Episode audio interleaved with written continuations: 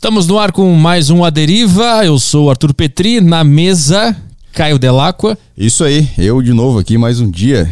E cada dia mais perto da demissão ou não? Cada tem alguma coisa que eu não sei? Não, tô brincando. Só queria que tu fizesse uma piada autodestrutiva contigo mesmo. Só levantei a bola aqui pra tu cortar. ah, tá, eu botei a bola, É, tu, tu não entendeu, a bola pegou. deu na minha cara e eu tô Isso. chorando no chão agora. Exatamente. Caralho. Tá tudo certo? Tudo certo, queria dar um aviso pro pessoal seguir o Vai. Flow Studios no Instagram. A gente tá com esse perfil aí que coloca todos os podcasts da casa aqui.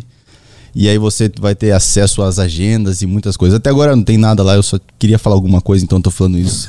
Então você vai entrar num perfil que não tem nada, mas em breve vai ter muita coisa, então. Qual é o segue aí. arroba? É o arroba Studios Flow. Studios Flow. Studios Flow no Instagram. Boa. Segue lá. E a gente também está ao vivo no site roxo, também conhecido como Twitch. Boa. Esses são meus avisos aí. O bom é que a gente usa site roxo pra não falar Twitch, mas a gente fala site roxo mais conhecido como Twitch. A gente destrói a estratégia que, que criaram. Inclusive, eu esqueci de perguntar pra você se eu deveria fazer essa. falar isso. Claro. Eu não, eu não sei. Eu não entendo nada dessas burocracias do YouTube, então por mim tá tudo bem. Então entre lá na Twitch. Sai todo mundo do YouTube. Isso. E como sempre, a gente sempre deixa o nosso convidado boiando aqui. Nesse. Eu tô nesse... acertando aqui. Enquanto vocês conversam, eu vou acertando o microfone aqui. Tá. Pessoal, é o seguinte, acessa aí sacocheio.tv para participar do grupo do Deriva no Telegram e mandar as suas. Ah, Droga. timing, caralho. Suas questões lá pelo grupo do Telegram, tá? Quem tá no grupo do Telegram do Aderiva tem prioridade na hora das questões. Aí a gente. Inclusive, você pode mandar por áudio também as suas questões por lá, que a gente passa aqui pro nosso convidado, tá? E depois a gente dá nossa atenção para quem tá no YouTube, para os nossos super chatos do YouTube. Não pode mais falar, não. O pessoal ficou um pouco chateado. Ah, teve cara ofendido ontem, né? É. Uma pena. Vamos, vamos abolir então? Super chato, não vamos mais usar esse termo? Não, não, é, vamos, os, super, super, legais. legais, tá. Super legais, isso. Exatamente. Então, o que mais temos aqui? Acesse aí arturpetri.com barra xtreme21. O Xtreme21 é uma plataforma com mais de 300 treinos para você fazer usando apenas o seu corpinho aí e você pode fazer onde você quiser, tá? Inclusive agora na fase roxa, baixada por João Dólar, eu estou fazendo os treinos do Xtreme 21 porque as academias fecharam, então eu tô na sala da minha casa saltando, fazendo apoio, fazendo agachamento, etc e tal. Então se você também tá afim de se exercitar aí, acessa arturpetri.com barra xtreme21. É isso aí, vamos trabalhar, Caio. Putz. Tem que acabar o vídeo aqui. É, acabou o vídeo, agora Ah, dá acabou. pra trabalhar. Então tá, o convidado da deriva de hoje é o grande Ricardo Ventura. E aí, Beleza. obrigado por vir. Puta vozeirão, tu é locutor? É, é vozeirão só. Nunca tentou? Não. Nunca te falaram? Já, a vida inteira, bichão. Tem que trabalhar na rádio. É, você trabalha em rádio? É uma puta dica de Você é merda. locutor? É, Né? trabalhar na rádio. É. Você trabalha em rádio? Eu escu- cara, desde. Cara, acho que a primeira vez que eu ouvi foi uma professora de literatura, chamava Neide do Céu Rego. É, lembrei o nome dela inteiro, hein? Neide do Céu Rego. E aí, toda vez que tinha uma poesia pra ler, ela falava assim: Ventura, você vai ler a poesia, porque você tem voz de veludo. Até, eu acho que essa voz, assim, sabe, que fica uau, uau, uau, uau, uau. É uma, acho que é voz de veludo, cara. E eu lia, então é isso. Voz de AM. É, eu, eu, eu fui sempre monitor de sala, eu sempre fiz, é, é sempre era escolhido para fazer as apresentações. Então, eu, eu- tanto é que uma vez me perguntaram isso, sabe, Petri? Era tipo assim, Ricardo, por que, que você é, se dá bem nas câmeras e falando e é desenvolto? Eu fui buscar isso.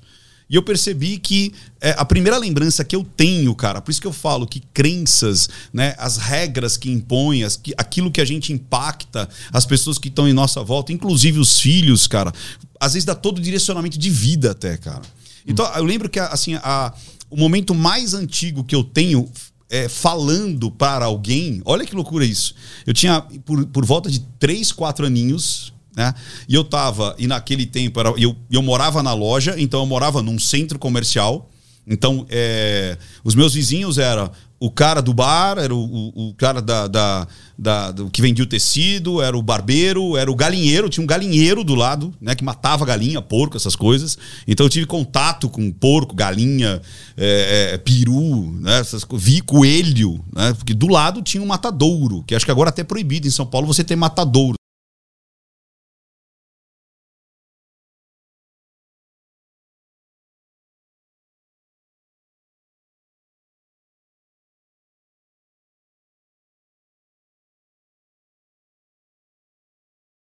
Tive, é, contando piada e os caras dando risada pra caramba.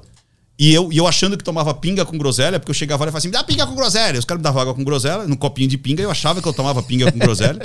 É, eu tinha conta no bar, eu tinha conta no, no, no barbeiro, eu tinha conta na, na banca de jornal.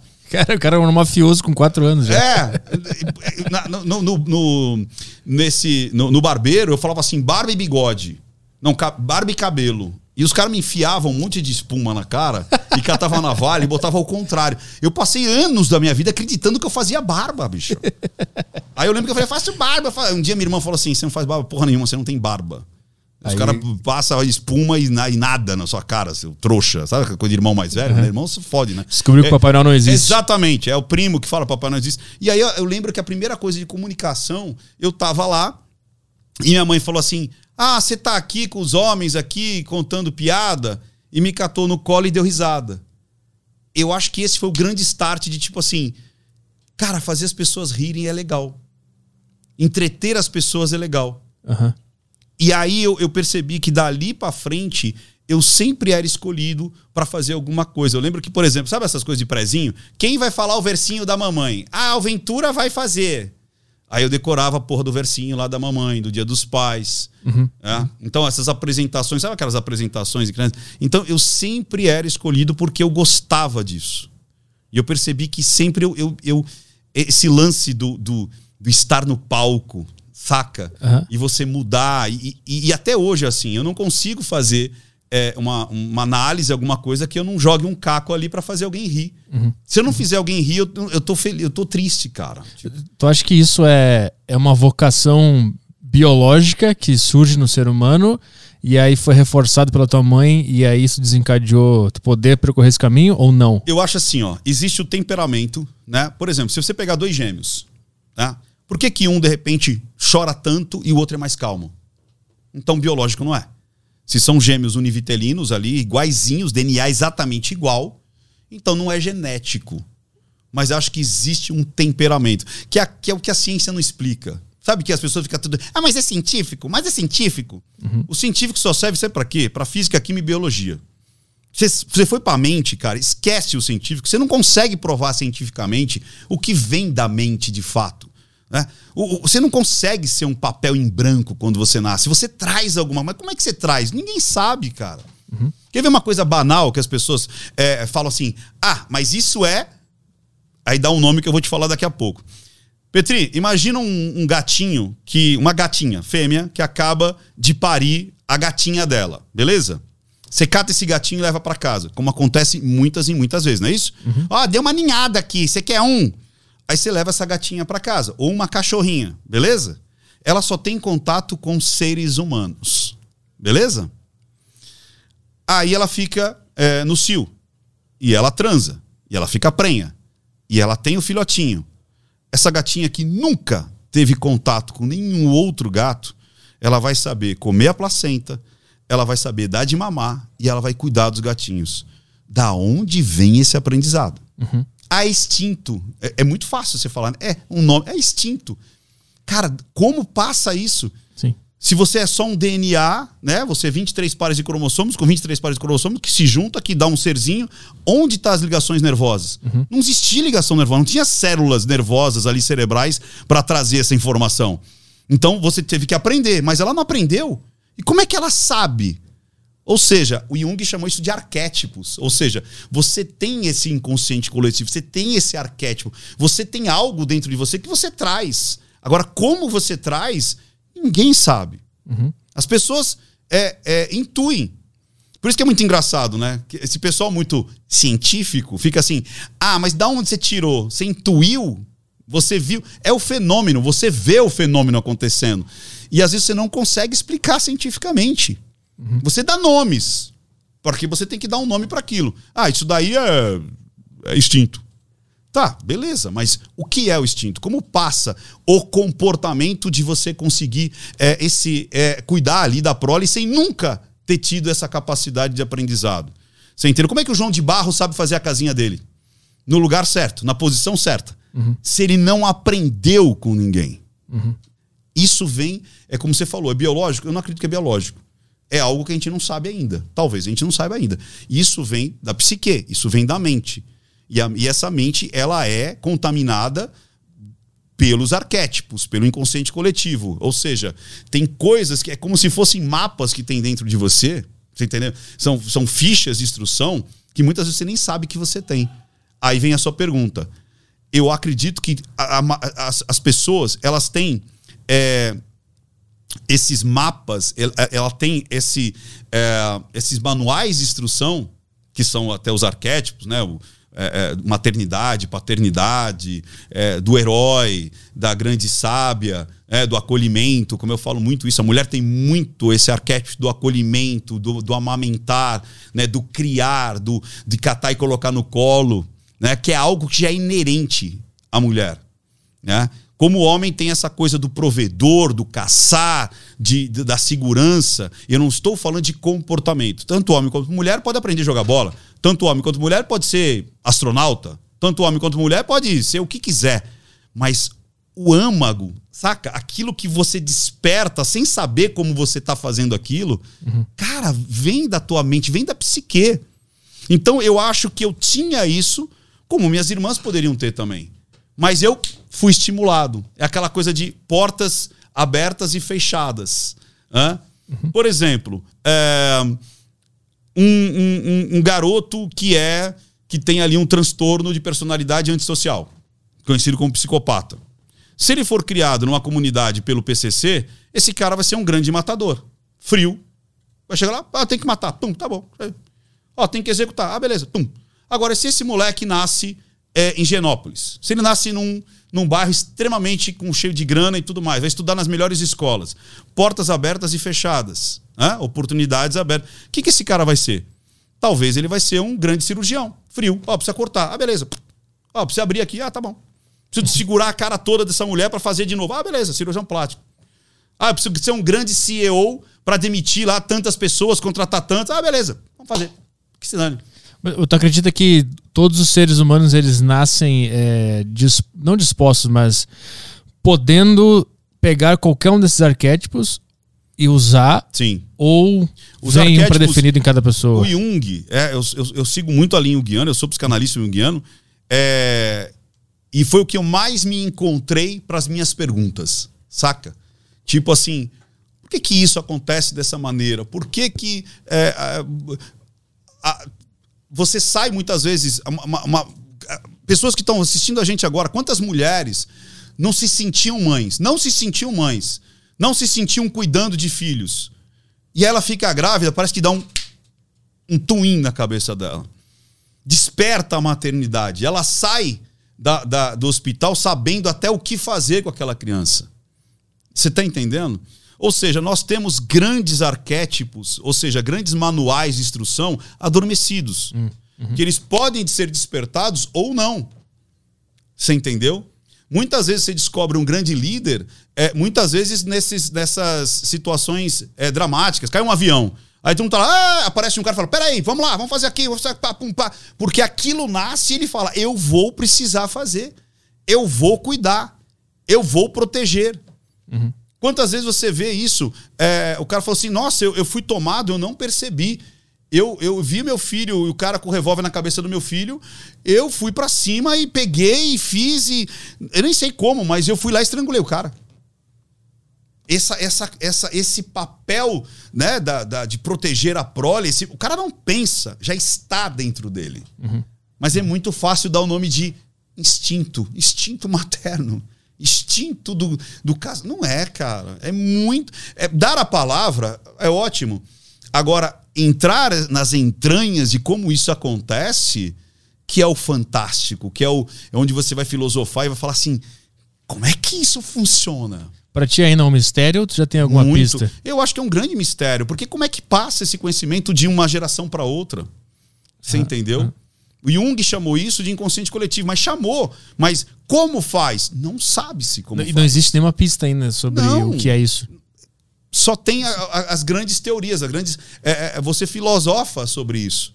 Né? Mas não dá para você provar, como alguns querem, cientificamente no laboratório. Não dá. Eu já falei mais uma vez. Quando você quer colocar um modelo científico, você consegue colocar na física, na química, na matemática, na biologia. Uhum. Você entendeu? Quando você coloca um ser humano, nessa questão, esquece. Porque a psique muda completa. Cara, a psique muda a biologia. Você às vezes dá para uma pessoa placebo e fala: você está tomando antibiótico assim, assim, assim, tal, tal, tal, e você vai ficar bom.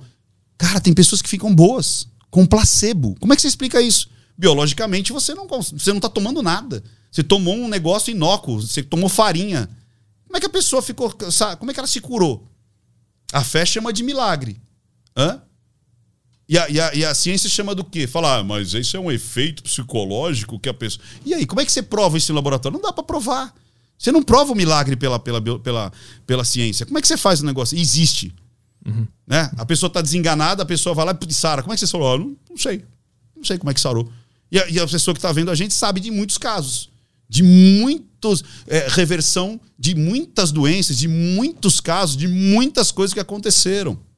O, o que eu acho que o grande lance do cérebro, ele é tão confuso porque ele consegue pensar em duas coisas contraditórias ao mesmo tempo.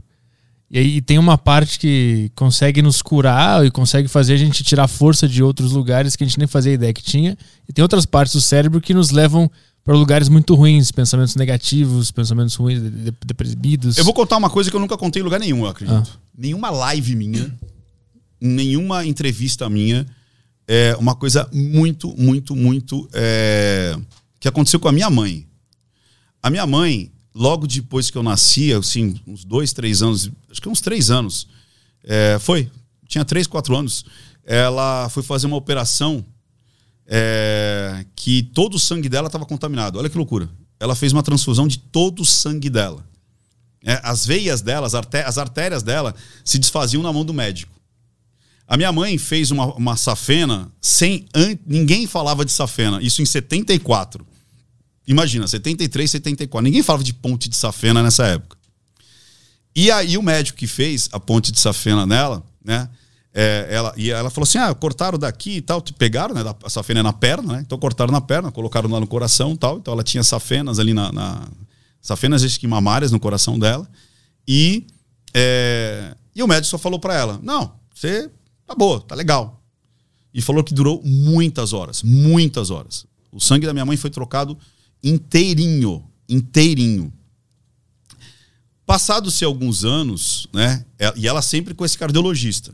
Então eu lembro de alguns, é, chamava Dr. Ciscato. Né? Então eu lembro de alguns flashes assim, de eu acompanhar minha mãe lá. E ele falava assim: Ô gatona, como é que você tá? Você tá bem? Pô, você tá forte, não sei o quê. Minha mãe. Ah, 74. Guarda essa data.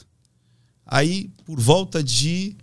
Eu tinha acho que já 20, por volta de 20 anos. Então, por, por volta do ano 2, 1990. Então, vamos lá, 74 para 1990. São 15 anos. 15 anos minha mãe se consultando com esse cara, esse cara sempre falou assim, ah, você tá bem, tá forte, pô, que é isso? Ah, não, porque eu tô com papote. Não, tá nada, é, você tá foi, é gatona. Sempre chamava de gatona. E aí, gatona, não sei o quê, pá. E minha mãe indo. Minha mãe indo, né? Aí esse cara morre. O cardiologista dela morre. E aí a, a secretária já estava incumbida de passar alguns pacientes para esse aluno, aquele aluno, que esses caras são professores da USP, da, da Escola Paulista de Medicina, ó, passa para esse, passa para esse. E ela passou por um, olha a coincidência, para um cara, eu não me lembro agora o nome dele. Eu lembro que eu fui com Carvalho, doutor Carvalho. Eu fui com ela nesse doutor Carvalho algumas vezes e eu lembro da primeira vez, cara. Por que eu levava ela, tal, né? E aí, o doutor Carvalho, a gente não sabia, mas quando ele entra, na, a minha mãe entra na sala, ele pega a ficha, ah, lê o nome da minha mãe e falou assim: Você é a dona Zilda? Paciente do doutor Ciscato? Ele falou: Sou. A senhora tá viva? Falei assim: Tô. Não, porque a gente não dava dois anos de vida para a senhora. Eu fui assistente da operação que a senhora fez em 74. A senhora foi estudo de caso lá dentro da, da faculdade. Porque foi um caso muito, muito, muito sério. De infecção generalizada. Você trocou o seu sangue não sei quantas vezes. As suas veias estouravam, na, as artérias estouravam na mão da, da, do Dr. Ciscato. Você não tinha. Não era para a senhora viver. A senhora era para estar aqui. Como é que é isso aí? Olha que loucura. O doutor Ciscato, cara, praticamente manteve minha mãe viva. Só aqui, ó. Uhum. Você tá bem? Ah, que, que aconteceu com esse cara? Já deu um baque para ela. Só não era para a senhora estar tá viva. Já começa daí. Então você vê que a crença, a regra, aquilo que minha mãe ouviu, que sustentava ela, começou a desmoronar. Cara, daí por diante, minha mãe entrou para ter labirintite, minha mãe começou a ter problema no, depois num rim, depois não sei aonde, depois aquilo. Eu sei que de, de daí então, cara, ela foi definhando, cara. Definhando. Ah, a senhora tem agora tal, não sei o quê. Aí ela sentia todos os sintomas. Minha mãe era muito é, psicossomática. Tudo que ela pensava, ela, ela, ela jogava no corpo dela. Hum. E ela começou a ficar muito doente, muito doente, até que em 2000 e, e, e, e assim, e sempre fazendo cirurgia. E ela não tinha feito cirurgia nenhuma até então. Aí depois era cirurgia de rim, cirurgia não sei do que, cirurgia não sei do que lá. Ah, a senhora é alérgica a isso, aquela aquilo. E ela foi definhando, cara. Então, olha o poder que você joga em cima de uma autoridade. O cara sustentou a vida dela, cara, praticamente ali jogando. Você tá bem. Isso tem a ver com PNL? Isso tem a ver é, não só com PNL, né? Porque o pessoal sustenta que PNL é o pensamento positivo. Não tem nada a ver. A PNL é um emaranhado de técnicas que juntou várias. É, um, é uma colcha de retalho. Ali tem é, Gestalt, ali tem é, constelação, ali tem hipnose, ali tem é, a transformacional. É, foi pegando de Virginia Satir, Milton Erickson, é, o, o, o outro lá da, da Fritz Spears. Então foi pegando esses grandes terapeutas e foi vendo o que funcionava. Então o Richard Bandler falava: "Cara, isso é uma técnica que funciona. Vamos pegar e melhorar". E ele percebeu que o jeito que você encarava os afetos, eu vou explicar isso daqui a pouco, os afetos do mundo, e o jeito que você conversava com você mesmo, você tinha uma ação que você tinha um resultado. Beleza? Então, praticamente é, você é o que você pensa. E isso interfere pra caramba. Mas pra caramba. A PNL basicamente é o estudo da, da comunicação subjetiva que você tem entre você, o mundo com você e você com você mesmo. Vou explicar isso daí. Tá. Então, o que, que acontece? Para fechar o quadro lá da minha mãe. É... Não é só biologia. Uhum. Pela biologia, ela teria que ter morrido depois de dois anos. Mas o médico sustentou a fé dela, o médico sustentou que ela estava bem. Sacou? Isso muda pra caramba o seu estado de espírito, o seu estado mental, que vai mudar o seu estado emocional, que vai mudar o seu físico, cara. A gente sabe disso. Você consegue, você consegue mudar o seu estado físico pelo seu estado mental tem uma diferença muito, muito pesada nisso. Quando você. É, é aquela velha história. Se você acredita que consegue ou acredita que não consegue, você tem razão. Hum. Vamos lá para a PNL. Olha que interessante. Vamos pegar, por exemplo, é, emagrecer. Você estava falando de fazer esporte, né? De malhar, né? Que você está malhando em casa e tudo mais. Sim. Então vamos lá. Como é que é esse afeto de fora? Né? Toda hora tem coisas se, se, comunicando comigo. Por exemplo, está bebendo água, está se comunicando comigo. Será que eu quero água agora? Será que eu não quero? Isso aqui, de repente, pode me lembrar é, é, uma, uma, uma, propaganda de, é, é, é, de. Como é que se fala? De, de, de, uma churrascaria. Eu lembro que eu quero comer e tal. Aí eu olho ali em cima da mesa. Então, o mundo, a, a, o energético que está ali. Então, o mundo está sempre se comunicando comigo. Está sempre me jogando é, gatilhos, insights para eu pensar alguma coisa. Então é impossível você não pensar. Você sempre está pensando em alguma coisa. Então vamos lá. Então imagina que eu quero emagrecer, né? Então de repente eu sou gordinho, eu quero emagrecer. Aí vem ou um pensamento de algo anterior ou daquele momento. Então veja, eu tô lá, eu vejo uma propaganda de feijoada. Eu vejo uma propaganda de feijoada, a propaganda de feijoada é simplesmente uma propaganda de feijoada, certo? É uma comunicação. Só que isso desperta um pensamento. Cara, eu quero comer feijoada. Beleza? Então vem a comunicação, e a partir dessa comunicação me desperta um pensamento. Eu poderia, de repente, olhar para a feijoada e falar: caraca, eu preciso preparar o almoço. Beleza? Eu não sei o que vai acontecer. Por isso que esse lance de gatilhos, que a gente pode falar daqui a pouco, que está muito na moda, esse negócio de. Aí você tem que avisar meus gatilhos, que é, é impossível. Uhum, uhum. É impossível. E eu acho isso uma besteira, porque você se isolar, isolar de gatilho, você vai vegetar. Sim. Então vamos lá. Você tem o gatilho da feijoada, que é uma comunicação. Aí você fala, cara, eu quero comer. É um pensamento. Aí, quando você tem esse pensamento, eu quero comer, vai passar justamente pelas suas crenças e suas regras. Eu quero comer. Se eu tiver uma, uma crença, uma regra permissiva, eu vou falar, cara, é isso aí, vamos comer. Você merece comer. Feijoada é legal pra caramba. Tá na hora de comer. Vamos comer uma feijoada? Hoje é quarta-feira, vamos comer uma feijoada? E aí cria-se um desejo de ação, e aí vai pra ação. Eu saio atrás de uma feijoada. E eu como essa feijoada, que gera um resultado. Vou engordar. Sacou? Agora, como eu, ou como uma pessoa. É, eu não, porque eu tô engordando, né? Mas uma pessoa magra, uma pessoa que quer emagrecer, como é que ela pensa? ela recebe a informação, feijoada. Aí ela fala, cara, feijoada. Hum, vou comer feijoada. Aí passa pelo crivo da crença ou da regra. Você pode, merece, eu não consigo. Fala, cara, não é legal você comer feijoada porque você quer emagrecer. Ou porque você é, quer manter o seu corpo mais saudável. Pô, tem razão. Então eu não vou comer. Gera o quê? Eu não comer, ou seja, gera um comportamento de abster-se daquilo, que gera um resultado de emagrecer. Ou uhum. seja, eu sempre falo, a pessoa ela está no estado que ela se permite estar. Tá, e a, e a autossabotagem, quando a pessoa quer emagrecer, vê a propaganda. Porque a crença e a regra estabelecida é: você pode, você merece, você consegue. Então, essa permissão, por isso que é. É o, é, é o que, que a PNL faz? É o estudo da comunicação subjetiva que você tem em relação ao que te cerca.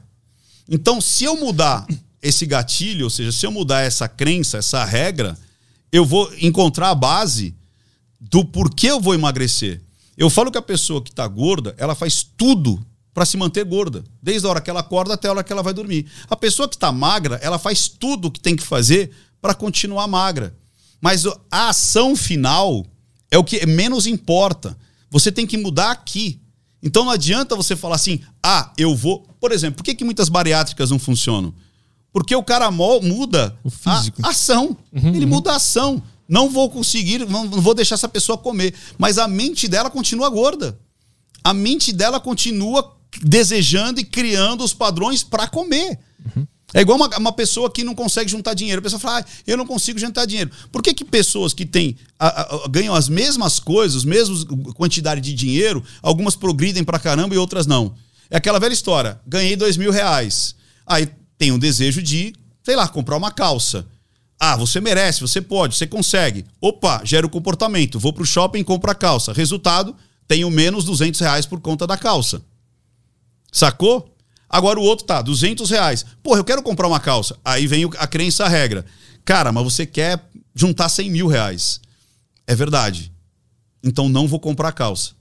E você deixa de ter aquele comportamento e ter menos 200 reais. Sacou? Uhum. Ou seja, você tem que mudar essa partezinha. Você não consegue apagar a realidade. Você não consegue apagar os insights. Você não consegue apagar o desejo. Você consegue apagar o significado que esse desejo vai te causar. A grande sacada está aqui, ó. Então Mas... você falar, ah, vou deixar de comer. Por quê? Porque eu quero ficar magra? Não adianta. Você tem que entender o que te faz permitir comer o que te faz permitir gastar, o que te faz permitir ser abusada, o que faz te permitir estar dentro de um relacionamento ruim e abusivo, o que te faz permitir é você suportar muitas vezes é coisas que você não quer suportar, porque não adianta você só desejar mudar o resultado e o comportamento, você tem que entender como funciona esse essa porta fechada ou aberta para que isso se transforme num desejo, esse desejo em comportamento e resultado. Como é que funciona essa parte?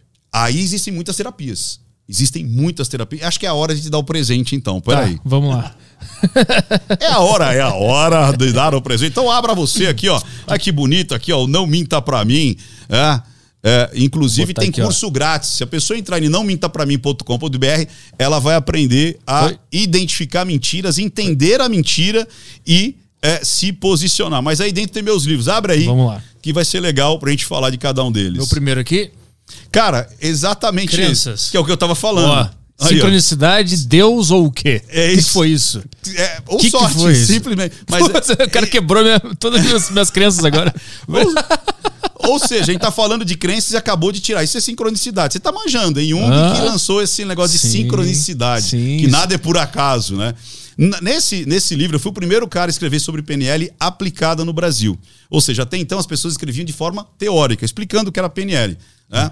Eu, aí estão estudos de casos. Então aí, eu, eu- eu- quando eu atendia, então aí tem é, tratamento de fobia, traumas, compulsões, através de várias técnicas. Então tem técnicas que a gente chama de switch, regressão, transforma, a- a- a- tra- é, transformação na linha do tempo, transformação essencial, é, cura rápida de fobia. Olha que loucura, tu falou transformação essencial. Adivinha a primeira coisa que Ah, eu li? não, é? Ao mesmo tempo. Diga aí, ó. Transformação, Transformação essencial. Na mesma hora. É muita Cara- sincronicidade.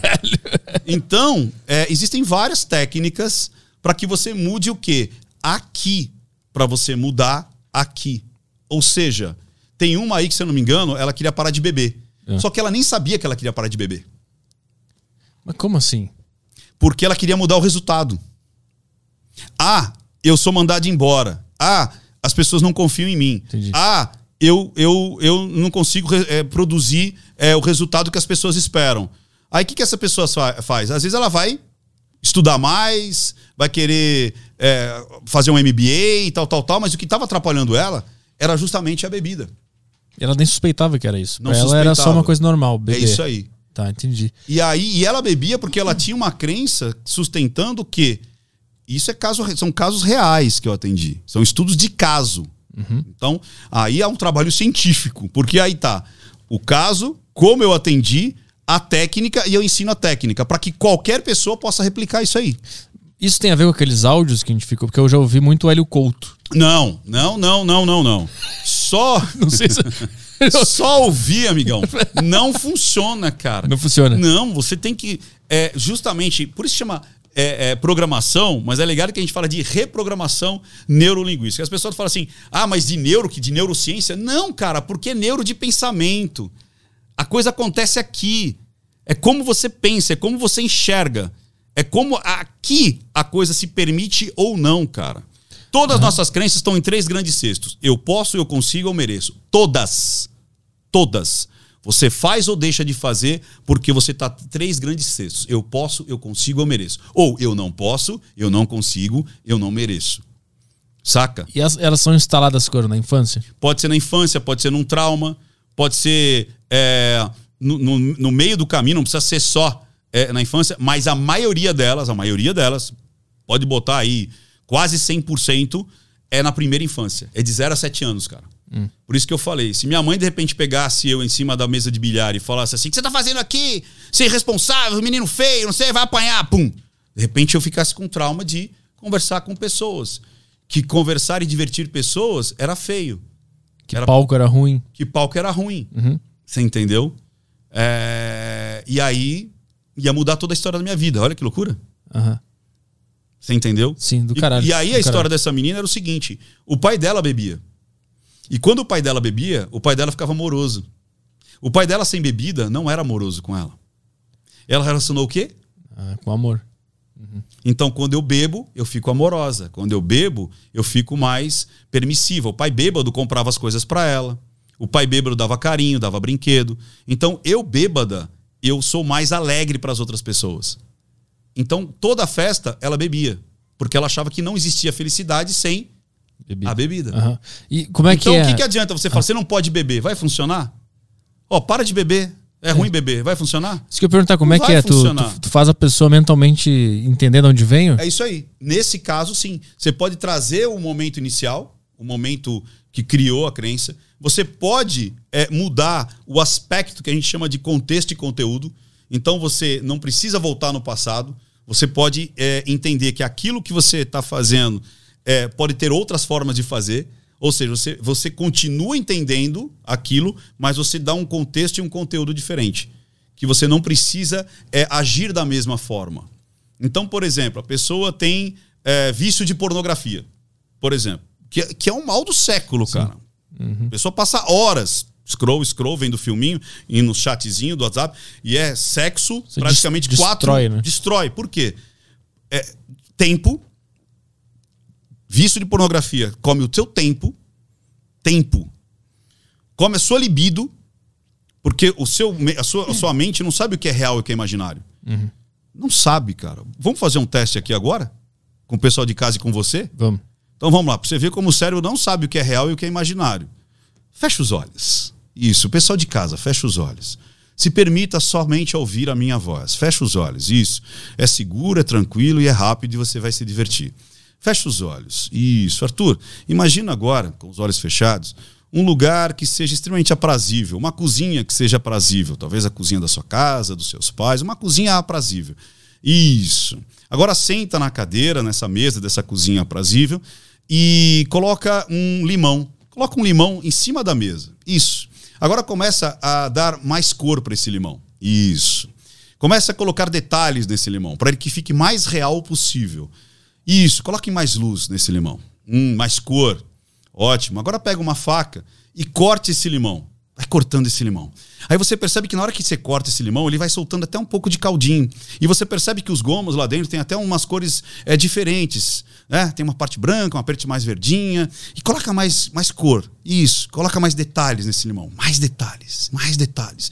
Pega na mão esse limão e aproxima do seu nariz e cheira. Cheira esse limão. E agora morde esse limão. Mordi o limão, não é isso? Hum, morde o limão. Isso, pode soltar esse limão em cima da mesa, abrindo os olhos. 3, 2, 1, abre os olhos. Algumas pessoas salivaram. Sim, eu tô... Você salivou? Sim. Eu produzi uma reação química na sua boca. Só com o que eu estava falando. O seu cérebro não sabe o que é real e o que é imaginário. Ele se preparou para receber o limão. Não é uma loucura isso? Então a realidade ela tá sempre pela metade. A realidade está dentro de você. Ah. Ela não existe fora. Ela só existe dentro de você. O que está aqui fora é o que você se permite entender como realidade. Vamos lá? Vamos dar mais um exemplo? Então vamos lá. A realidade só existe dentro de você. Eu vou contar a história rápida de dois garotos. Dois garotos. Tinha um garoto que morava numa cidade é, do interior. E esse menino, ele gostava muito do pai dele. Mas muito do pai dele. Só que o pai dele trabalhava muitas horas por dia. E quase que não, não tinha contato com ele. Só de manhã ele ouvia o pai dele falando: Bom dia, meu filho. Papai vai trabalhar. E saía. E à noite, ali brigando com sono, ele via o papai chegar, jantava e ia dormir. Só que o final de semana era diferente. O final de semana é quando ele ia caçar com o pai dele. Então ele tinha o pai dele todinho para ele. O domingo era ele e o pai. E como eles moravam no interior, o pai costumava caçar com esse menino. Então imagina, no sábado à noite, ele já preparava aquela espingarda. Ele ilustrava, separava toda a tralha. Né? Então eles iam acampar, o fogareiro, a, o, a barraca, né? Toda, todo aquele equipamento, separava as munições ali, uma espingarda 22, e ele, junto com o pai dele, preparando aquilo, e aí eles iam caçar.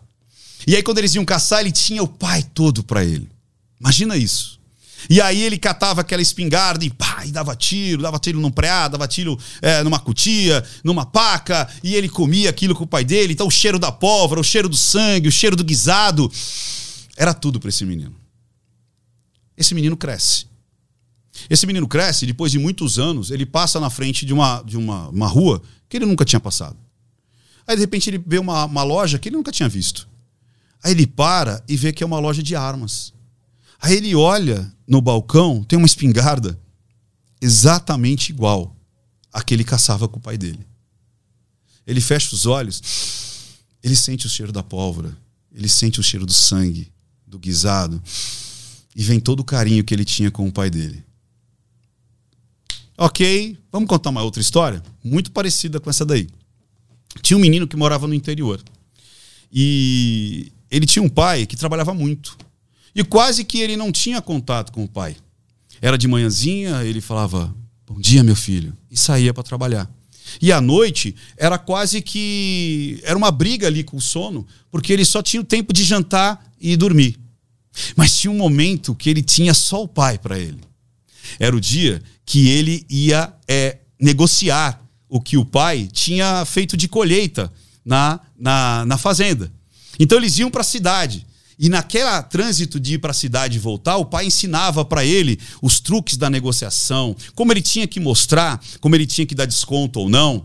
E aí ele tinha o pai todo para ele. E na volta, era um dos dias mais felizes, porque na entrega da, da, da safra é onde a família tinha mais dinheiro.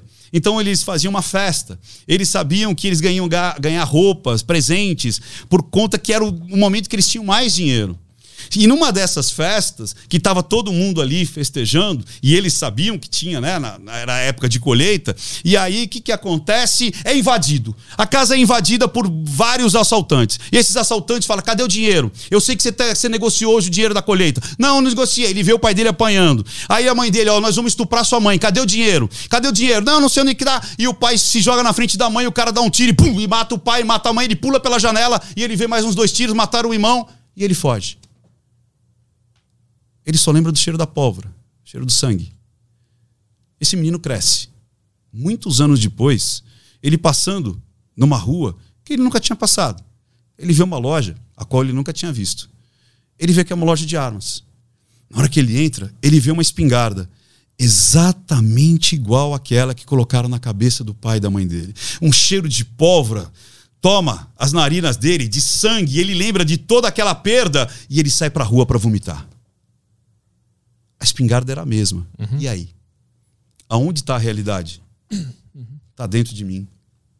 Sacou? Como é que isso se aplica na nossa vida na modernidade, sem casos tão extremos assim? Porque a gente interage com a realidade a partir dos nossos traumas e aí a gente ou não não ou não ou não você você reale você você se é, é, interage com a realidade com coisas boas ah, e ruins. Sim, sim, eu, Por isso que ninguém está uhum. afastado de viver coisas boas e ruins. Agora, o que eu vou dar de resultado para aquilo compete a mim. Uhum. E compete a um treino. É aquela valha frase. É, não, é a fi, não é a fila que me deixa nervoso. É eu que fico nervoso com a fila. A fila é igual. Imagina uhum. que você Cara, essa fila, porra, essa fila tem 20 pessoas na minha frente. Que saco, essa fila tá me atrapalhando. Atrás de você tem um casalzinho. casalzinho de amantes. Que só tem aquela hora para ficar juntos. Sim. Porque eles se uhum. encontram na fila. Eles querem que aquela fila demore muito tempo. Uhum. Ou seja, a fila é a mesma. O que eu, eu, a afetação é a mesma. É uma fila. Agora, quando entra na minha cabeça dentro daquele parâmetro de crenças e regras, eu vou dar um significado para aquele input, para aquele gatilho. Por isso que é uma babaquice. As pessoas falam assim: ai, você tem que me avisar sobre gatilhos. Porque, agora, ai, pelo amor de uhum, Deus. Então, peraí. É... E uma pessoa que morreu engasgada com uma tampinha de garrafa? Então eu vou abrir isso aqui. Algumas pessoas vão sentir sede agora. Beba água. Beba muita água. Outras pessoas vão começar a chorar porque vão lembrar que a filha morreu engasgada com uma tampinha. Uhum. Eu sou obrigado a saber? Eu não sou obrigado a saber. O mundo vai te impactar. Mas não é culpa das pessoas. É o que você acredita e o que você passou individualmente. Que... Então, esse lance de gatilhos uhum. é uma coisa extremamente subjetiva. E outra, você fugir dos gatilhos é a pior coisa que tem. Porque você vai estar fugindo dos seus medos, dos seus traumas, das suas compulsões. Hã? Então, olha que, que loucura isso. Você tem que entender os seus monstros. E quando você falar dos seus monstros, quando você encarar os seus monstros, quando você encarar a sua sombra, aquilo que te tira do sério, uhum. esse monstro vai ficar cada vez menor. Uhum. Eu falei isso, inclusive, na última análise, não foi? Daquele menino lá, daquele gamer que, que assassinou a outra gamer também. Ou seja, muitas vezes você acredita que você é tão autossuficiente, que você é tão resolvido, que você é tão esperto, que você é tão inteligentão, que você não precisa conversar. E aí você vai aguentando esses traumas, você vai aguentando esses problemas todos. E isso vai estourar em doença, vai estourar numa compulsão, vai se transformar num transtorno obsessivo compulsivo, vai se transformar numa depressão, porque você não interage com os seus monstros o que, é esse fenômeno que acontece hoje das pessoas quererem evitar? Tipo, vou dar um exemplo. No meu podcast solo, que eu tenho um podcast sozinho, que é o podcast Saco Cheio. Eu falei alguma coisa, fiz alguma piada sobre câncer, alguma coisa assim. Aí um, teve dois comentários interessantes. Um foi: Ah, Petri, quando o meu pai morreu de câncer, quando tu faz brincadeira com câncer, eu fico meio mal. Então, se puder evitar esse assunto. Eu achei meio estranho.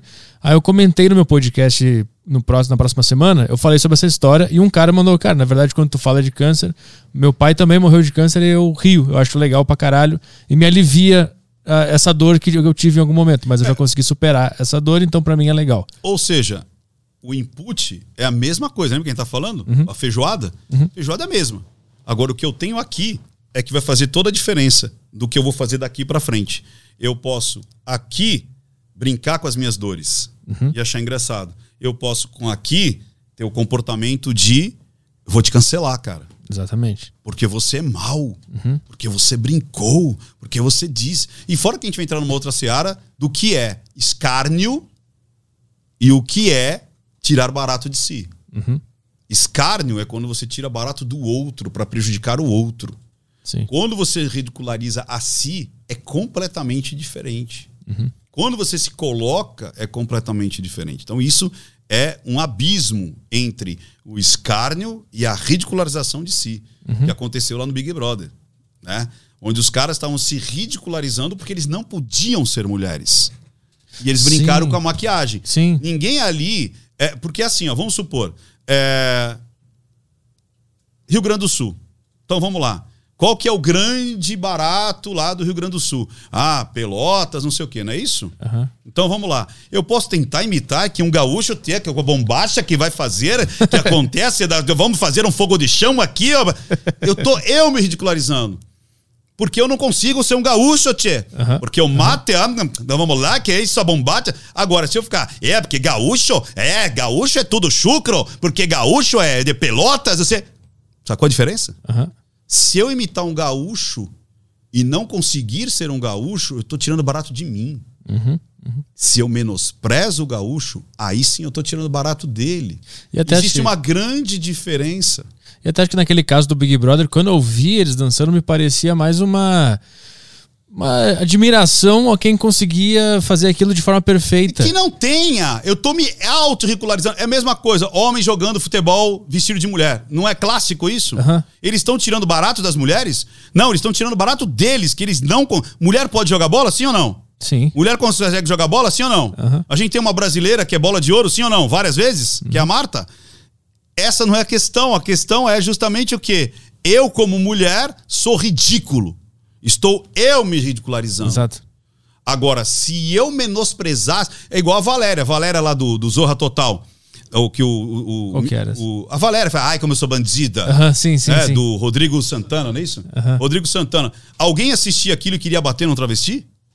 Lógico que não. Por quê? Porque ele estava se ridicularizando. Até porque era um travesti que tinha acabado é, de se transformar. Então, a travesti que ainda estava ali se transformando para se tornar mais mulher. Uhum. Então, essa era a ridicularização dele. Tanto é que quando ele tirava o do sério, ele falava assim: cala a boca aí, que eu não sei o quê. Ah! Porque ele estava na transformação. Uhum. Então era uma brincadeira. Tanto é que muitas travestis faziam shows imitando justamente a Valéria. Uhum. Porque viu que aquilo era o quê? Um escárnio de si e não do outro. Uhum. Quem se, de si. Quem se ofende com piadas, comédia, humor, tem pro, problemas não resolvidos dentro de si. É isso? Olha, o que. Aí entra, entra numa outra seara, ah. é, Arthur, que eu vejo assim, cara. As pessoas estão sendo tão podadas de tudo, você não pode nada, que quando ela vê alguém fazendo algo de libertação, de quebrar as regras, hein, de não ficar em cima do muro, que elas jogam aquela sombra naquela pessoa. Você está entendendo? Uhum. As pessoas estão tão reprimidas. É tipo assim: você tem que aceitar tudo, você tem que entender tudo, você não pode ter opinião, você não pode gerar gatilho, você não pode falar. Então, quando ela vê alguém falando, todos os monstros ali que foram massacrados do que eu não posso, é, eu não consigo, eu não mereço, é, vem no cancelamento. O cancelamento nada mais é do que você jogar suas sombras em cima do outro, daquele que é o libertário, o libertinagem, sabe? Aquele que vai, você entendeu? Uhum. Que brinca com a, com a, com a, com a situação né? E não se oprime, e não se deprime, e não se poda, e não se mutila. Porque hoje as, as, as pessoas não podem ter opinião. Eu fiquei abismado que me falaram que algumas escolas, eles fazem campeonatos, eles não estão nem fazendo mais campeonato. E quando faz, não tem mais medalha para o primeiro, segundo e terceiro, porque senão o terceiro vai se sentir subjugado. Uhum. Que porra é essa? A criança, quando ela sofre uma frustração porque ela não conseguiu ganhar o jogo, ou porque ela perdeu o brinquedo, ou porque quebrou, ou porque ela foi sacaneada pelo amiguinho, ou porque ela ficou em segundo lugar, ou porque a primeira foi a rainha da pipoca, a outra da vizinha, isso tá te treinando pra vida. Porque a vida você vai ter frustração, você vai ter vitória, e você merece dizer: eu sou o número um. E você sabe que em algum momento você vai ser o número zero, e você vai falar: ok. Mas eu aprendi desde criança que eu já fui o cocô do cavalo do bandido, eu já fui preterido, eu já fui ridicularizado, eu já sofri é, é, é, um, um, um, uma, uma, uma um, como é que se fala? Um fracasso, Um derrota. fracasso, ou me colocaram para baixo, mas eu também fui elogiado. Isso é o preparo para a vida. Se você não tem esse, esse na brincadeira, em coisas mais lúdicas, enquanto criança, eu não estou falando uma constância, porque as pessoas confundem bullying. O que, que é o bullying? Bullying é a constância de você ser menosprezado. Isso é bullying. Agora, se eu falar assim, ah, eu, bigodão, isso não é bullying, cara. Isso é um apelido. Isso é uma brincadeira entre dois amigos. Agora, se toda vez eu falo, ah, e aí, chegou o bigodão, aí, hahaha, ó o bigodão feio, hahaha, aí isso é bullying. Tanto é que, cara, eu não sei contar você, mas todos meus amigos, acho que todos têm apelido. Acho que todos, cara. Todos. Acho que não tem um que não tem apelido. E, o- e o fracasso, o cara que fica em terceiro lugar lá, a criança, ela fica em terceiro lugar e pra ela ela sente uma sensação de fracasso. O e é fra- ótimo. Isso. Sabe por quê? Porque eu cheguei em terceiro. Aham. O que, que faltou para eu ser o primeiro? O O que, que fracasso- faltou para eu ser o segundo? Porque na empresa é assim. Uhum. Aqui nesse podcast é assim. De repente, hoje você não é o primeiro, mas você sabe que existe o primeiro. Então, o que, que eu vou fazer para ser o primeiro e passar esse primeiro? Se for o seu desejo. Uhum. Você entendeu? Ou seja, você saber que você é preterido por uns e preferido por outros é fantástico. Sim, o fracasso ele é, um, ele é um elemento importantíssimo para a evolução da mente, né? Claro, para você entender que você não vai ganhar todas as vezes. E outra, eu acho mais legal ainda. Você entender do fracasso, você vai entender que quando você ganhar, o seu oponente fez o seu melhor e merece respeito por causa disso. Então, quando você tem o fracasso e te respeitam por ter o fracasso, quando você chegar em primeiro lugar, você também vai respeitar. Sacou? Ou seja, isso é vida. Isso é vida. Isso é normalidade. Você criar um mundo perfeito não vai existir, porque esse mundo perfeito ele está sendo manipulado para que as crianças não sofram nenhum tipo de perda. Sempre vai ter é, algum porquê. Olha, você não ganhou porque o Papai Noel, você não ganhou porque o Coelhinho, você não ganhou, mas veja bem, olha, ou vou suprir tudo que meu. Cara, e onde é que vai estar o, o desprezo? Onde vai estar o choro? Onde vai estar. Ai, aquela menina que eu gostava tanto beijou o outro e não me beijou. Você já gostou muito de uma menina que você queria beijar e ela beijou o outro e não beijou você? Eu tenho essa cena na minha mente até hoje, viva, vivíssima. Você não ficou triste? pra caralho. Agora, você já conseguiu, tipo, cara, aquela mina acho que não vai dar bola pra mim. E você fala, "Ah, conseguiu? Aham. Isso é vida. Ou seja, eu tenho certeza, eu já fui preterido nos bailinhos e tipo, né? Aí chegava o outro na frente eu falava, ai, tá. Foi exatamente assim comigo também. pariu! Eu- Tem um que é um grande amigo meu, cara. Grande amigo meu até hoje. Eu ficava assim, cara, eu vou chegar na menininha, vou chegar na menininha, vou chegar na menininha, vou chegar na menininha. De repente chega ele com a menininha de mão dada, cara. Ele esperou ela descer do ônibus e já veio e falou assim: tamo namorando. Eu fiz assim. eu falei assim, filha de uma mãe. A, a minha era uma. Eu tava combinado. Mas isso de- me, me ensinou ao quê? É. A ficar mais esperto, mais ligeiro. Se eu quero Sim. conquistar, eu vou ter que meter as caras, eu vou ter que saber receber ou não.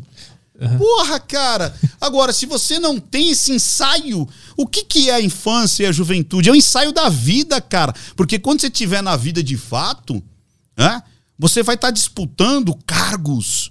Você vai estar disputando liberdade, como a gente está disputando agora, liberdade política, liberdade de ir e vir. E se você não souber fazer essa disputa, você vai ser subjugado. Porque você aprendeu a ser colocado onde as pessoas queriam te colocar. Ó, fique aqui que eu te protejo. Sacou? Quem muito é protegido cresce com essa necessidade da perfeição e que você tenha um estado protecionista, porque você precisa de alguém fazer por você. Alguém te dar condições, alguém te dar a bolsa, alguém te dar um emprego, alguém te dar a, a, a, o status quo, alguém te devolver e você não precisar lutar. Sacou? E tu vira um escravo dos gatilhos também. Porra! Uhum. Você entendeu? Tu, tu, tu, acha que isso também é verdade até para aqueles casos extremos? Tipo, vai rolar um, um artigo sobre estupro, aí tem alerta gatilho, blá, blá. aquilo ali é legal ou não é legal para alguém que já eu passou por isso? Cara, eu acho que é o seguinte: é, caso de estupro, acabou. Tipo, se você o assunto ali vai ser falado sobre estupro, vai ser falado sobre estupro. É o assunto principal, então vai, vai ser falado. Agora imagine que no meio do gato do, do, do, do, do caso de estupro, a menina fala assim, inclusive, esse meu pai que me estuprava, ele era tão violento que uma vez ele enforcou um gatinho. Ai, meu Deus, você botou um gatinho de maltratar os animais. Uhum. Cara, como é que eu vou adivinhar tudo que vai acontecer ali. Então, falou, a menina que falou de estupro, ela falou que enforcou o gatinho, ela estava usando uma roupa que era parecida com a da, da, da, sua tia lá, vizinha, que esmurrava a sua cara. Ela, inclusive, falou que foi para Florianópolis nas férias e você é, teve um puta des, é, desafeto lá em Florianópolis. Ela também falou que andava, é, jogava amarelinha na escola e você foi bulinada. Não dá, cara. Uhum. Não dá. Agora, seu assunto principal é: vamos falar de racismo. Você vai falar, vamos falar de racismo. É preconceito? Vamos falar de preconceito. É relacionamento abusivo? Relacionamento abusivo. Cê, cê, é o tema. Agora, tem subtemas ali que é muito específico para aquela pessoa. Uhum. É a mesma coisa. Como é que eu vou saber que falar de espingarda vai deixar uma pessoa feliz e a outra triste? Sim. É que parece que tem, tem alguns assuntos que são mais digo, que pega mais as pessoas, porque espingarda fica mais óbvio que dá para fazer uma separação. Ah, para aquela pessoa espingarda é bom, para aquela pessoa é ruim. Então, mas vamos lá. Por exemplo, se você pegar. É, como é que chama aquela menina, a Cris a Figueiredo lá, como é que chama? A Dora? Dora Figueiredo, quando eu analisei ela. Ela fala de um relacionamento abusivo. Uhum. E, cara, é um vídeo tão libertador. E ela chora. Ela entra, tipo, numa catarse. Então, Muitas pessoas falam assim: não, eu não vou assistir porque ela vai falar de relacionamento abusivo. Então eu não vou me permitir assistir. Porque relacionamento abusivo é o que me machuca muito. Mas se você vê a Dora falando, talvez seja uma grande catarse de libertação. Uhum. Acho que a pergunta é: não importa o quão grave aquele trauma foi na tua vida, tem como lidar com ele e passar por cima? Com certeza, com certeza. Aí eu sempre falo: vai buscar terapia. Não, a gente sabe que o Brasil é grande, o mundo é grande. Eu não sei a condição de cada um. Eu sempre falo o seguinte: procure um psicólogo. Primeira top de tudo, procure um psicólogo para conversar. Eu não tenho dinheiro para procurar um psicólogo. Vá na UPA, procure atendimento público. Ah, tá difícil. Vá nas faculdades. Tem muitas faculdades de psicologia que fazem atendimento gratuito justamente para dar horas de supervisão. Ah, mas eu também não tenho isso. Cara, busque um líder religioso. Ah, mas às vezes o líder religioso. Blá, blá. Se você ficar na exceção, você está lascado. Procure um líder religioso que você confie. Troque uma ideia com essa pessoa. Converse com, a, com não uma pessoa só, não, mas converse com três, quatro amigos sobre esse assunto. Não vá buscar na internet, porque a internet não tem cara. A internet, ela não tem moral, ela não tem ética. Porque muitas vezes você vai ouvir uma pessoa que ela mesma não tem coragem de fazer aquilo que ela está mandando você fazer. Uhum. Então não converse com anônimos, converse com gente de carne e osso. A terapia, o processo de curar um trauma, ele passa necessariamente por ter uma outra pessoa conversando contigo. Não tem como fazer sozinho. Tem como fazer sozinho também, mas é muito mais acelerado se você tiver um profissional. Ah. Mas dá para fazer sozinho. Dá para fazer sozinho. Eu já vi muitas pessoas, eu mesmo, todos os, os, os, os é, as técnicas que tem nesse livro, eu apliquei em mim antes. Uhum. É possível aplicar em si? É possível. É mais chato, é mais complicadinho, mas é possível. É possível você meio que é, fazer a própria indução em você mesmo. Do uhum. mesmo jeito que eu fiz do limão, eu faria o limão comigo. Uhum. Eu penso naquele momento traumático, tal, não sei o quê. Ah, Ricardo, mas será que eu vou ficar preso naquele momento? Dificilmente. Porque você vai buscar, você está querendo. Só que, óbvio, se você tiver um profissional junto com você, é muito melhor. Uhum. Você entendeu? Pode ser um começo para você começar a enfrentar os seus medos. Pode ser um começo para você não jogar, sabe, embaixo do tapete. O pior problema que tem é você mentir para si, cara. Hoje, a pior mentira que tem é mentir para si. Entrando aqui agora no, no, no esquema da mentira, a gente primeiro é existem mentiras boas e mentiras ruins. Como assim, Ricardo? Existem mentiras boas. Por exemplo, você consegue me dar um exemplo de mentira boa? Não. Vamos lá. Agora foi, muito, foi me Imagi- pegou de surpresa. Então, vamos lá. Normal, normal. Porque a gente sempre quando fala mentira, mentira, mentira é ruim, tá? Mentira. é, Talvez, o- talvez o Renato Gaúcho falando que o time jogou bem. Como é que é? O Renato Gaúcho falando, não, É. o time jogou bem Não, o hoje. time jogou bem. Não, mas aí é uma mentira é, prejudicial. Não é Tipo, boa pro elenco, pra não, pro elenco não ficar. Por exemplo, imagina você entrar numa UTI. né? Você tem duas horinhas pra ficar ali. Duas não, meia hora. Você tem 20 minutos pra ficar com o seu ente querido. Aí você chega lá, o cara tá verde. Né? Tá com uma cara péssima. Você vai chegar e falar assim: Nossa, você tá verde? Uma cara péssima. O médico falou que você vai morrer 10 dias, você não passa. O que, que você vai fazer? Cara, viemos aqui te visitar. Nossa, você tá melhor. Nossa, você tá com uma aparência boa. Vai dar tudo certo. A operação vai ser um sucesso. Mesmo você acreditando que não seja. Quantas pessoas, a gente sabe disso, pessoal que está de casa assistindo a gente agora, quantas pessoas estavam desenganadas e receberam ali uma visita de um ente querido, de um, de um, de um, de um líder espiritual que rezou, fez ali uma, uma reza para a pessoa, né? E a pessoa mudou da água para o vinho porque acreditou naquelas palavras daquela pessoa que foi ali dar o conselho. Quantas, quantos times de futebol, quantas empresas, quantos fatos históricos que a gente tem na humanidade que estava perdido, que aquilo não tinha solução, mas um capitão, um comandante, um líder, um técnico fala: nós vamos ganhar. A gente vai conseguir reverter isso aqui. Quantas vezes você gosta de futebol, sabe disso? Que parece que o cara foi pro vestiário, volta, volta outro time. Já viu isso acontecer? Pra caralho. Porra! O que, que é isso? Mudou a condição física do cara? Mudou a técnica do cara? Não mudou? Mudou a explosão muscular do cara? Não mudou. O que mudou foi aqui. Aqui que tá o grande segredo. Então, essa mentira é uma mentira social. Foi que nem quando você tirou a máscara, eu falei, que bigodão legal. Porra, eu achei ridículo, mas eu falei, porra, vou falar que Mas tá aí, eu legal. fa- aí eu falei, tá ridículo. Eu, Não. eu falei antes. Eu falei antes. Mas eu tô dizendo assim, a- a- qual que é a mentira social? O cara, eu cheguei, é, é, é, Caio, né? Isso. O cara chegou pra mim e falou assim: Ei, tá tudo bem? Eu falei: Tá tudo bem. Mas não tá. De repente eu tava com dor de barriga. Aham. Então, a, a- mentira tem a cola social também de falar: Ô, tudo bem? Tudo bem. É, como é que você tá? Tô, tô joia. Passa lá em casa. Passo. Né? Vamos se ver? Vamos. Não é assim? E nem vai nada. É. Vamos, vamos marcar, vamos. Vamos, vamos marcar. Ô, chegou em boa hora. Eita, nossa, só. Tô atrapalhando? Não, imagina. Você tava prestes pra jantar ali e tal, chega alguém, você. É, não, tranquilo, não tá atrapalhando nada. Quantas já falou isso? Tá atrapalhando nada? Porra, é uma cola social, cacete. Entendeu? É uma cola social. E tem a mentira que você.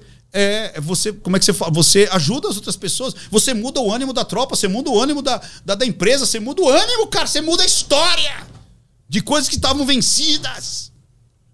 Você tem várias coisas assim na história da humanidade que reverteram porque alguém foi lá e falou: Nós vamos é, reverter isso aqui, nós vamos porque eu acredito em vocês e tal. é, e os caras. "Ah, ah, ah", e vai pra cima. E outro lado que não tá preparado fala: Eita, e agora lascou.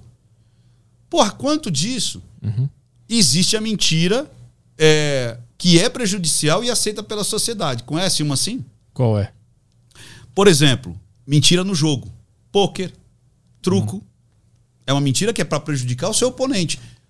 No, no esporte, você não mente no vôlei? Você não faz de conta que vai cortar aqui e corta lá? Hã? Na guerra, você na luta, não sei se você luta. Na luta, no jiu-jitsu, você mente pra caramba. O cara tá te estrangulando lá e você tá com aquela cara, tipo, não tá acontecendo nada, bicho. Porque se você ficar. Ele fala, "Ah, vou apertar mais um pouquinho, ele vai, vai bater, vai estrangular. O drible no futebol é uma mentira O também? drible no futebol é uma mentira. O, o, so- o soco, você dá um soco no cara ali no, no, no boxe e o cara faz a cara que não aconteceu nada e por dentro tá todo dolorido. Hã? Ou ele faz que doeu. Ai, ai, ai. Por quando você vem abre a guarda, você vai pra cima. É? Então você mente no jogo, você mente no esporte, você mente em várias. Na guerra, Muitas vezes você, você deixa ali, às vezes você, você acaba sacrificando um flanco. Uma, uma, uma- na Segunda Guerra aconteceu muito isso. Quando os caras descobriram o Enigma lá, o, a, a máquina que descobriu a, a, a linguagem dos, do, O Enigma foi a, a máquina que descobriu a linguagem do. quebrou o código dos alemães. Os caras tinham que escolher. Porque se eles conseguissem é, prever, e eles estavam prevendo, porque eles. é, é, todas as cidades que os alemães iam atacar, você entendeu? E os caras iam falar: opa, os caras já descobriram o nosso código. Né? Então eles tinham que escolher muitas vezes. A gente não vai proteger essa cidade. Olha que loucura. Para mim, para achar que a gente não sabe nada. Para depois ganhar lá na frente. É assim que é muitas vezes, como eu falei, no jogo, na, no esporte. Você finge. Né? Quando eu tava dando esse exemplo uma vez, o cara foi igual o Neymar, né? Quando bate, ele dá três, três piruetas. Ai, ai, ai, ai, ai, ai.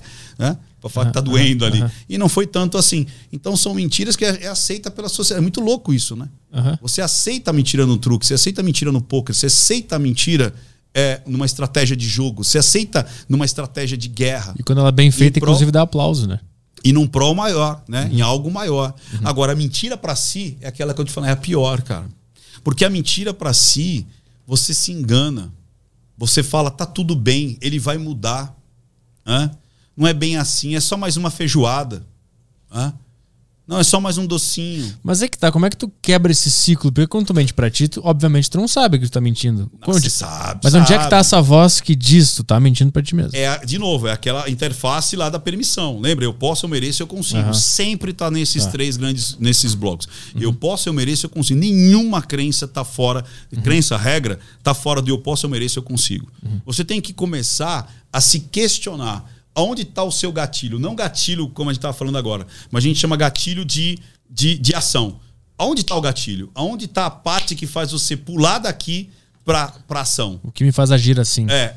Por isso que é neurolinguística. A linguagem ali que você está tendo na tua mente. Quando a gente fala neuro, não é neural, neurociência, que os caras ficam. "Ah", não, é na tua mente. Né? Então, qual é a conversa que você tem dentro de você dizendo: ok, é só mais um cigarro, ok, é só mais um site pornô, ok, é só mais uma, uma, uma punhetinha. Entendeu? Lembra do, do cara lá do, do. Cara, o cara perde tempo, o cara perde a libido. Lembra do limão? Aham. O cara, quando tá vendo tela de sexo, o, o cérebro dele tá fazendo sexo. Ele vai ficar de bilau duro. Sim, Aí quando ele for sim. precisar, o- o a cabeça dele vai falar assim: Não vai entender nada. não vai entender nada. Ele vai falar, cara, você já fez isso 15 vezes. É. Só hoje. Sacou? Aham. Olha o quanto é prejudicial você se permitir fazer algo que você não quer real, mas você acaba permitindo aqui. E acaba é, tendo resultado ali. Você entendeu? Então, isso pra tudo. Como eu falei, pra comida, pra relacionamento. Ah, mas o meu relacionamento é ruim. Ah, mas é só mais um dia. Ah, mas ele me bate. Ah, mas ele me bate, mas põe arroz e feijão em casa. Ah, mas ele me bate e, e me trai. Mas tudo bem, mas pelo menos ele não me mata. Até que ele te mata. S- Sabe uma coisa que eu sempre me perguntei sobre a, sobre a mente, sobre esses sinais, sobre como a gente interpreta a realidade, é a questão do, da nossa língua, do vocabulário. Ah, Porque a gente enxerga tudo e, e as mensagens que a gente passa para nós mesmos são através da língua portuguesa, por exemplo. tá. Que no fundo é só um barulho. É. Como que a nossa mente consegue criar significados emotivos em um vocabulário que, na verdade, não existe? Que é um a me- barulho. É a mesma coisa. Eu dei um significado pra esse barulho. A mesma coisa que eu dei um significado pra espingarda. Você entendeu? Aham. Simples assim. Eu dou significado. Quando você nasce, nada tem significado. Nada tem. Fora os arquétipos, né? Fora aquilo que a gente falou já do inconsciente coletivo. Nada tem significado. Absolutamente nada tem significado. As pessoas que vão dando significado, ou você. Então fala assim: ah, cadeira. Cadeira. Então esse barulho significa cadeira. Então nada tem significado. Quando você nasce, não tem o que é belo e o que é feio. Não tem o que é possível e o que é impossível. Não tem o que é pecado e o que é louvável. Simplesmente as coisas são, sacou? Tu acha que o belo e feio não vem em, algum- em alguma configuração? Não, não. Não? É convenção. Quando você nasce, mais uma vez, não, não tem o que é feio e o que é bonito. Não tem o que é permissível, o que é possível e o que é impossível. Não Uhum. tem o que é pecado e o que é louvável. As pessoas, a tua própria experiência é que vão colocando significado nas coisas. Sejam elas, como você disse, barulhos, sejam elas é, símbolos, elementos, né? sensações. Ó, isso você pode sentir. Isso é bacana. Agora, esse sentimento não. Esse sentimento é feio. Você entendeu? Uhum. Então, olha, você ter compaixão é bonito. Dividir. A criança não nasce sabendo dividir, ela aprende a dividir. Então, você pode ver que a maioria das crianças, elas, elas são muito meu, meu, meu. Aí você vai aprendendo: olha, se eu der o meu carrinho, eu posso pegar a boneca. Uhum. Sacou? E uhum. assim sucessivamente. Então você aprende. As coisas não têm significado. Simplesmente são. Por exemplo, a criança, ela é muito literal. Ela é literal. E o adulto também. Então, por exemplo, se eu chegar na. É engraçado que você falou esse negócio da linguística. Eu chego na janela e falo assim: nossa, tá chovendo canivete. A criança vem e fala: não tá, não, pai, é só água. Porque para ela, canivete é aquilo que corta. Uhum. Ela é literal. E o seu cérebro também. Uma vez você deu um significado para uma coisa, muito provavelmente isso vai ficar por toda a vida, até você ter uma reprogramação mental, até você ter uma outra forma de enxergar aquilo. Por isso que você precisa mudar a chave. Se você não mudar, aquilo que você aprendeu como é vai se tornar sempre daquele jeito. Vamos pensar uma coisa? Olha que interessante como o cérebro é espertinho, mas isso é bom. Mas tem o lado bom e tem o lado ruim. Por exemplo, uma criança vê uma tomada. Ela sabe o que é uma tomada? Não. Porque ela é literal, ela não sabe. Uhum. Aí ela faz o quê? Mete o dedo. Mete o dedo. Bzz, ah! Tomei um choque. Quando ela outra vê a outra tomada, ela enfia o dedo? Não. Por quê? Porque ela aprendeu por velocidade. Ela aprendeu que aquilo significa ai ai. Uhum. Aquilo significa dodói. Aquilo significa tremer tudo. Ela olha os cabelinhos até arrepia. Uhum. E aí vamos supor que a mãe tá do lado, na hora que ela vai meter o dedo, a mãe fala: Você vai morrer! Ela. Ah! Ela acredita que vai morrer. Aí quando ela cresce, aí ela fala assim: Aí eu tenho que mudar o, o chuveiro aqui. Aí ela fala: Bem, vem mudar aqui, porque não. Porque ela parece estar tá lutando com o dinossauro Rex, não é assim? Cata a vassoura e fica assim, ó. Por quê? Porque falaram para ela que eletricidade mata. Já viu gente assim, que não, não mexe naquele negócio ali? Fica com o rodo assim, ó. Por quê? Porque ela ouviu em algum lugar que aquilo é, é, é, era, era ruim. Uhum. Quer ver uma crença que é instalada? Por isso que as coisas não têm significado, cara. Pode perceber. O menino, quando é criancinha, como é que é? Ah, eu quero fazer xixi, faz aí.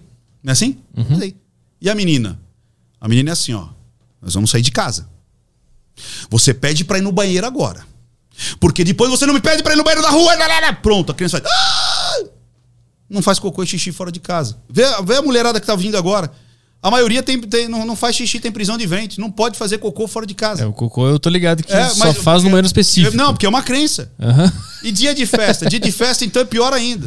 Ela falou assim: eu vou te vestir. Tá vendo essa. essa ó, roupa da Frozen. Ó. Tem a calcinha, tem a tiarinha, tem a meia calça, tem a, a, a, a o, o, como é que é a manguinha. Eu vou te. Você vai no banheiro agora. Depois você não me pede pra ir no banheiro. A criança. Ah! E a mulher fica sem fazer cocô fora de casa. Quando vai viajar, fica sete dias sem fazer cocô. Sim, porque aprendeu sim. que tem que fazer a porra. E você vê que homem é o contrário? Você vê quando você tá com a sua namorada ou com seu marido, seja lá o seu crush, chega de viagem em algum lugar. O que, que o homem faz? Caga pode perceber, o cara entra e ele caga. A primeira coisa que eu fiz quando entrei aqui, eu fui no tal banheiro, fui lá mijar. Homem é uma coisa impressionante. Ele chega, ele quer mijar, ele quer cagar, ele quer fazer alguma coisa. A mulher fica sete dias sem fazer cocô. Uhum. Porque ela aprendeu porque não pode, cara. Não pode fazer cocô fora de casa. Mas esse comportamento desse pai, ele vem da onde? Do outro pai, do outro pai, do outro pai. E a origem é, igual... é o quê? é aquela origem lá atrás. Tem uma convenção biológica por trás disso? É a proteção, cara. Tudo que é novo é, é, é, é pode me ferir. Tudo que é novo pode me ferir. É natural do ser humano ficar sempre no status quo. É só 3% das pessoas que têm essa liberdade de enxergar além do alcance. Tanto é que eu falo que a linguagem silenciosa, ela tem é, naturalmente na humanidade só 3%. 97% não enxerga isso que eu estou falando não enxerga a mentira, não identifica a mentira, não entende a mentira e não se posiciona. Porque o que eu faço não é identificar a mentira. Isso uma máquina faz. Ó, oh, mexeu aqui, é não sei o quê. Isso é uma máquina faz. Agora, identificar, entender a mentira e se posicionar, só 3% da população faz isso, cara. Os outros 97 recebem ordens. Hum. Tanto é que o nosso grande chavão é seremos mais do que 3%. Eu quero compartilhar isso que eu sei para o maior número possível de pessoas. Para que as pessoas entendam essa linguagem que está acontecendo E a, e a maioria das pessoas não entende, que é além das palavras. Você entendeu? A minha análise é psicocomportamental da linguagem silenciosa. Não é só a parte mecânica do corpo e do rosto, é o psicocomportamental. Quer ver? Cara, a maioria das crenças, das regras, das fobias é um aprendizado. Você acredita? Ó, esse negócio de cocô é biológico. E é uma crença, cara. A maioria das mulheres não faz cocô porque é uma crença, porque botaram na cabeça delas que elas não podem fazer. Ah, vo- Você agora, mulher, presta atenção agora que eu vou quebrar essa crença agora. Olha, toda vez que você fizer com vontade de fazer cocô, faça. Ricardo Ventura está permitindo agora. Você pode fazer cocô onde você quiser. Está liberta! Nesse exato momento, você acaba de ter a libertação. 3, 2, 1 e faça cocô onde você quiser, mulher. Você entendeu? Porque ela aprendeu que não pode. Você pode! Você pode fazer. Cocô tá liberado. Cocô tá liberado, o xixi tá liberado. Cara, é uma loucura. Entendeu? Quer ver? Medo de barata. É uma fobia, né? Medo de barata. Ó, você tem medo de barata? Não. Não, você tem mas, medo de barata? mas eu tenho uma outra que. Não, ma- mas deixa, deixa, mariposa. Eu, deixa eu falar de barata. Você tem o. o- o- Não, não tenho nada. Mariposa. Caio, né? Caio. Isso, Eu preciso contar a história Ah, da pergunta mariposa é- depois. Você tá no chat? Tô no chat. aqui. Mulherada, vocês têm medo de barata? Vê se a pessoa. Quem tem medo de barata aí? Meu namorado tem. É, então, quem tiver no chat, você me fala esse Caio. Se o pessoal tá falando eu, eu, eu, eu. Cara, você que tá em casa agora, você tem medo de barata? Sabe como é que nasce o medo de barata? É uma crença, cara. Ah. Passada normalmente do referencial feminino para uma menina. Mais uma vez. Criança de dois, três aninhos. Ó, e outra. Guarda aí as respostas, viu, ô, ô Caio, que vai acontecer um negócio muito bom aí. A criança vê a barata. Ela sabe o que é barata? A primeira vez que ela vê? Não. Não, porque ela é literal, lembra disso? Nada tem significado. É apenas um bichinho que tá lá, não é isso? Pode pegar e botar na boca, inclusive. É isso aí, né? Muitas até catam e põe na boca mesmo. Que é, inclusive é um instinto animal, de aquilo é proteína. Vou comer essa porra, tá andando, eu vou comer. Hã? Aí, ela vem, aí ela faz assim, abre sim. Aí ela fica só com o dedinho assim, ó. Abre sim. Abre sim. Aí vem a mãe. A mãe vem e fala assim, ai filha, o que aconteceu? Ah, um bicinho. Ah, um bicinho. Ah, um bicinho. Aí a mãe, é uma barata! Aí ela tá filando, ele sai correndo, sobe em cima da mesa e fala, bem, vem matar esse monstro. Aí joga o celular, joga o óculos, joga tudo, joga a fralda, só não joga a criança que tá no peito da mãe, tum, tum, tum, tum, tum, tum. A criança fala, meu Deus, eu sou desse tamanho, que mamãe me dá papá, dá banho, dá tudo. Tem medo daquilo, imagina eu que sou desse tamanho. Fudeu, instalou o medo da barata. Aham. Se você perguntar pro pessoal de casa agora, fala assim, por que, que você tem medo de barata? As pessoas não sabem. Se você falar assim, qual que foi o primeiro é, contato que você teve com a barata? Você lembra? Não lembra. Aí sabe o que a pessoa vai falar? Uma mentira. A pessoa tá escrevendo aí que é nojo. Aqui, a Thalita falou tem nojo de barata. Mentira! É uma mentira. Você viu que eu falei É antes? mentira! Você não viu que eu falei antes? Eu falei, estão falando que é nojo? Aham. Eu falei antes, não falei, Caio? Aham. Porque é uma mentira. Cara, mulher faz coisa muito mais nojenta e tá tudo bem. Eu pensei coisas aqui que eu não Ó, sei se eu posso olha, falar. olha aí, ó, ó como vocês são, ó como vocês têm cabeça suja. Ó como vocês têm cabeça suja. Sabe o que, que mulher faz, que é muito mais nojento e homem não consegue fazer? Menstrua. Trocar fralda de bebê. Trocar fralda de bebê, meu verdade, amigo. Aquilo é esquisito. É É, uma pas- é pastoso, fede pra... E aí o homem olha pra aquilo, ah, quase vomita em cima da criança. É ou não é? Agora a mulher, a criança faz cocô, como é que é? Fez cocô! É uma disputa pra. É a tia querendo trocar, é a madrinha, a vizinha, todo mundo. É, deixa eu trocar, deixa eu trocar! Não tem nojo daquela porra! Ah, e aí lava a criança, polvilha, joga pra cima, enfia comida pra cagar, porque é uma disputa. A próxima cagada é minha. Pode ver. É uma disputa pra. Cara, mulher. Que nojo, que nojo! Nojo daquilo que tá ali. Faz coisa muito mais nojenta. É uma mentira. É uma mentira social. Ela nem sabe por quê. As, as, as, as garotas não sabem por que tem medo de barata. Botaram na cabeça delas. Eu não sei porque eu tenho medo de mariposa. Aí tem umas que falam assim, mas porque ela voa. Eu falo, borboleta voa. Você sai correndo da borboleta. A, a Joaninha voa, você sai correndo da Joaninha. Até fica, ah, Joaninha, Joaninha, quero Joaninha, quero fazer o pedido da Joaninha. Mas, é- Porra! Mas aqui a gente não entra no, na questão de belo e feio. Porque botaram na cabeça. Mas será que não botaram na cabeça porque a barata ela tem um aspecto nojento naturalmente pro ser humano? Não, como você mesmo disse, criança normalmente põe barata na boca. Mas em algum É. lugar isso começou. Sim, Quem foi o primeiro que viu uma barata e sentiu nojo? alguém lá atrás implantou na cabeça, ou um desvio. Às vezes alguém que sentiu nojo porque de repente pegou e fez. Ah! Entendeu? Mas eu, Aí alguém passou isso pra alguém que foi passando. Porque naturalmente, é muito louco isso, né? É, tudo aquilo que a gente aprende sem filtros é natural. O índio anda de roupa? eu boto só uma plantinha, né? Não, plantinha depois, não tinha Depois que- de depois que a plantinha. Globo chegou lá pra aí fazer vai- Professor Repórter, eles se- começaram a botar. Vê, vê se, vê, vê se os índios ficam assim, ó.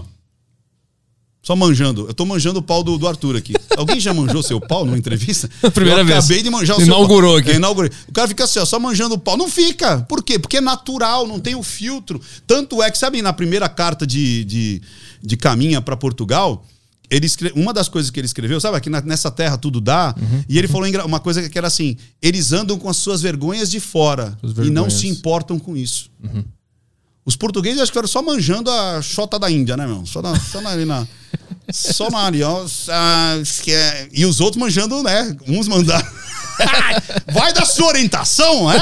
Vai da sua Vai orientação. de cada um. Um viu a berinjela, o outro viu a. O que? O marisco, né, meu? Um ficou olhando o marisquinho ali, ó, o mariscão. O outro com A a, ostra. berinjela. Ó a berinjelana ali. Ai, caraca!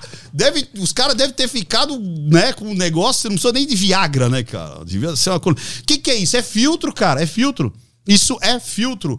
É como eu enxergo o mundo. Sacou? Quais foram os filtros que colocaram na tua cabeça que você achou que aquilo era permissivo ou não? Isso chama filtro, cara. Quer ver que eu vou te explicar o que é filtro? Rápido. Ah. Quando você quer trocar de carro, hã? até um dia antes você não vê aquele carro na rua. Na hora que você fala, quero trocar de carro, você vê umas 25 vezes aquele carro na rua. Cara, antes de eu ter Harley Davidson, eu não via Harley Davidson na rua. Quando eu comprei minha Harley Davidson, todo dia eu vejo pelo menos cinco Harley Davidson. É filtro, é o que eu me permito ver e o que eu não me permito ver. Sacou? Isso é impressionante, cara. Então, além de ter o significado, tem filtro. O que eu me permito ver e o que eu não me permito ver. Tem uma coisa que aconteceu comigo recentemente que uma mariposa acabou com a minha vida por uma semana. Que eu morava num prédio, eu tô morando numa casa agora, eu morava num prédio, sempre que eu saía do apartamento, eh, determinada semana começou a aparecer uma mariposa no corredor. Eu não conseguia pegar elevador e viver minha vida. Eu fiquei uns três dias em casa, porque eu abri a porta, a mariposa estava lá, meu coração disparava, começava a suar. Eu tentava forçar para chegar no elevador e apertar o botão, mas eu chegava perto do elevador, eu já me dava um susto, eu voltava e eu fiquei três dias socado em casa. E só consegui sair depois que ela voou e foi embora. Mas eu ainda fiquei com muito, muito trauma durante semanas olhando pra ver onde é que tava a mariposa. E era uma mariposa grande pra caralho. A mariposa nunca vi mariposa na minha... incomoda? Eu nunca vi mariposa na minha vida. Tinha visto a primeira vez ali. Então, vamos lá. É, vamos pensar assim, ó. É, Como chama sua namorada? Beatriz. Beatriz. Se tivesse uma mariposa, dentro- você não gosta de mariposa, você tem medo de mariposa, é isso? Eu, não, eu, não, eu não sei. Mas eu não tipo- tinha. Tá, mas você tem agora. É, acho que eu tenho agora. Ah, você acha que você tem? É, pela experiência que eu tive, eu, eu tenho. Eu tenho. Acho que eu tenho. Eu não, sei. Foi uma vez só, porra. Foi uma, uma semaninha ali ruim. Tá, uma semaninha ruim depois que você viu essa mariposa. Exatamente. Você tomou um susto. Que era uma mariposa grande, não é isso? Aham. Então, isso é o seguinte: isso pode ser o que a gente chama de pós-traumático. Isso Ah. não necessariamente se torna uma fobia. Uhum. Então, você passar por um momento de grande susto, de grande adrenalina, de estresse, você vai querer evitar aquilo que te trou- o seu organismo naturalmente vai evitar Ah. aquilo. Agora, talvez daqui para frente não vai acontecer mais nada. Né? E eu ainda garanto para você, vai ser menos do que você imagina, muito menos do que você imagina quando você vê outra mariposa. Tomara. Não, tô afirmando pra você. Depois você fala pra mim. Tá, tá. Eu, eu, eu Eu lembro. tenho certeza absoluta. Eu lembro, inclusive, que a primeira vez que eu vi ela, eu saí, eu não sabia que tinha mariposa naquele corredor, né? Porque era uma parte aberta do prédio. Eu saí de boa, e aí eu sinto um voando do meu lado, eu olho pro lado, caralho, porra, é essa? Eu comecei a bater a porta, abre, abre pra eu- pra voltar, e o bicho voando, tentando dar Por tapa. exemplo, Foi a primeira tá- experiência com a mariposa, foi gente- isso. A gente tá aqui. Se um rato passar correndo aqui agora, a gente vai se assustar. Porque é natural do ser humano. Qualquer coisa que se mexe muito rápido, inclusive na nossa visão periférica, isso é desde o tempo das cavernas. Eu tenho que ver qual que é o predador que está se aproximando. Tanto é que a gente dá mais atenção, olha que loucura, para o periférico do que para o foco. Sabia disso? Sabe esse lance? Ó, ó, meninos agora vão poder dar essa desculpa para as mulheres. Sabe quando você tá com a sua mulher, passa alguém do seu lado e você faz assim? É natural. Pode ser homem, pode ser mulher, pode ser criança, pode ser feia. A- você tem que perceber o movimento que está é, chegando na visão periférica. Por quê? Porque qualquer inimigo, qualquer animal nunca te ataca de frente. Ah, Ele te ataca pelas costas, ele ataca pelo lado. Entendeu? Então a gente tem muito mais reflexo para olhar visões periféricas. Sacou? Então qualquer coisa que aparece. Você pode ter. a- a- a- o seu cérebro pode ter achado que aquilo que estava voando era uma, uma, um ataque, era alguma coisa que poderia te atacar. E você, adrenalina, é, os seus músculos vão ficar totalmente irrigados, é, a superfície vai ficar com menos sangue, vai para o batimento cardíaco para justamente bombar, o seu respiração é, vai aumentar para oxigenar músculo, oxigenar o seu cérebro para você ter uma reação Pra entrar no combate. para entrar no combate ou fugir. Então é natural você ter esse pico de estresse em algo que você não sabia o que era. Porque, como você falou, eu liguei, eu abri, de repente, você falou.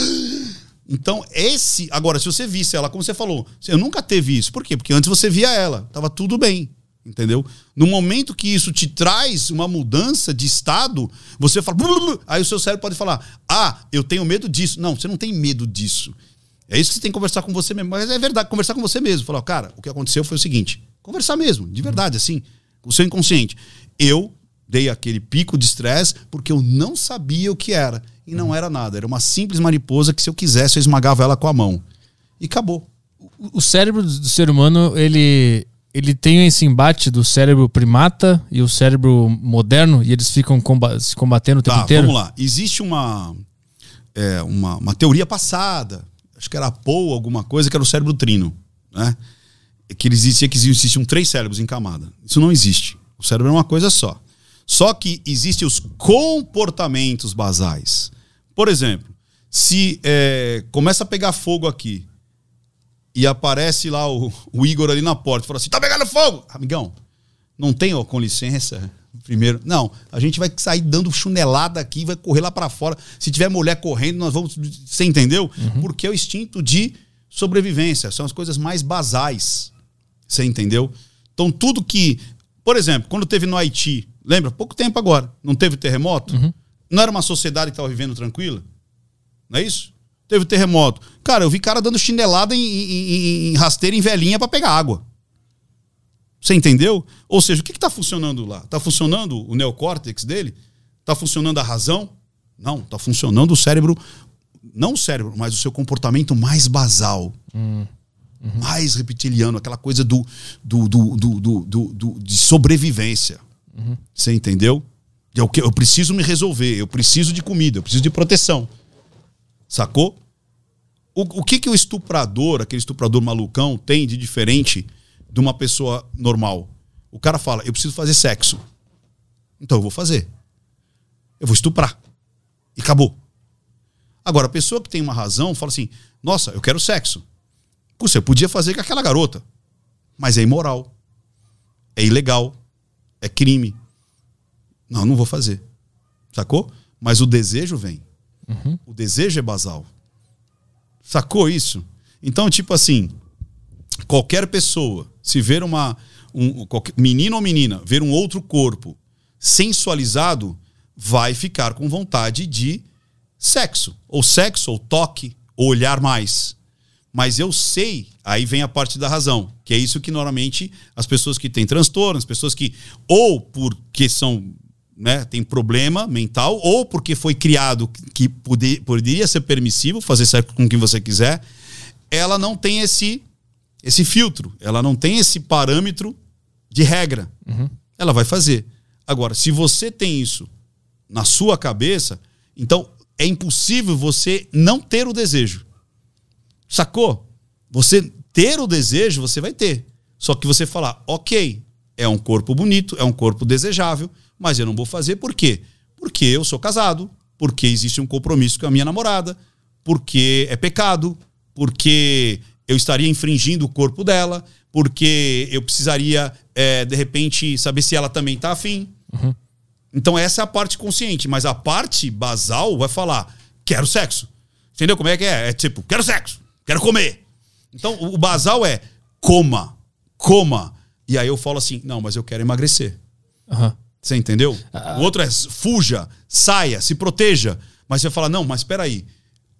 Vamos colocar mulheres e crianças primeiro nos botes. Você está entendendo? Mas isso é se você tem tempo. Se você não tem, tem uma imagem que aconteceu agora. Se o pessoal buscar, vai encontrar no, acho que quando lá em, foi, foi, onde é que foi que teve aquele, foi em Istambul, onde é que foi? Ah, Teve- e. onde é Foi que foi? Istambul, foi. Beirute? Beirute. Beirute, não foi em Beirute que teve aquela explosão? Aí mostrou uma, uma. Parecia que era uma. Como é que chama que cuida de criança? Babá. Babá. E tinha. Você lembra dessa daí? Que eu mostrei?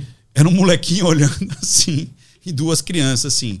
E a babá lá, ah, aí teve explosão, moleque, ah, não sei o que, explodiu, não sei o que. De repente, cara, ela cata os três e Esse põe na. vídeo? É esse aí, ó. Presta atenção. Ele, o pessoal de casa pode ver. Antes de colocar o vídeo, hein? Bota o full screen. Antes de colocar o vídeo, olha o que a gente está falando do século, o, o, o, o basal, o comportamento basal, sacou? Aham. Presta atenção o que ela faz. Tem muita gente que fala assim: nossa, mas ela protegeu as crianças. Será que protegeu? Vê o que ela faz com as crianças. Ali não há racionalidade. Ali é o cérebro primitivo dizendo: eu preciso sair dessa.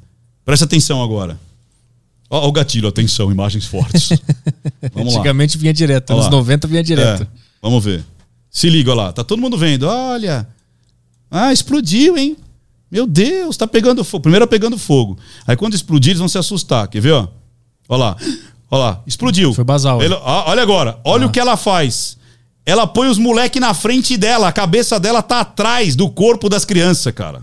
Se ligou? Aham. Agora passou o, o que aconteceu. Olha lá, e ela tá lá. Né? Botou as criancinhas na frente dela. Você entendeu? E ela não solta, cara. Ó, a criancinha querendo sair, ela lá. Não, peraí, calma. Agora sim, agora vem a razão. Todo mundo vamos sair. Olha lá, agora pega a criancinha, vamos lá, vamos sair.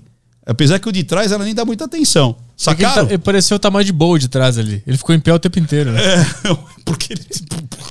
Deu, né? Uma, cara, o que tá acontecendo? Mas você vê que qual foi a primeira? Não foi tipo, vou proteger as crianças, vou me. jo-" Não, cara, foi tipo, eu, eu preciso me proteger. Talvez, por isso, é, ali talvez tenha sido a babá.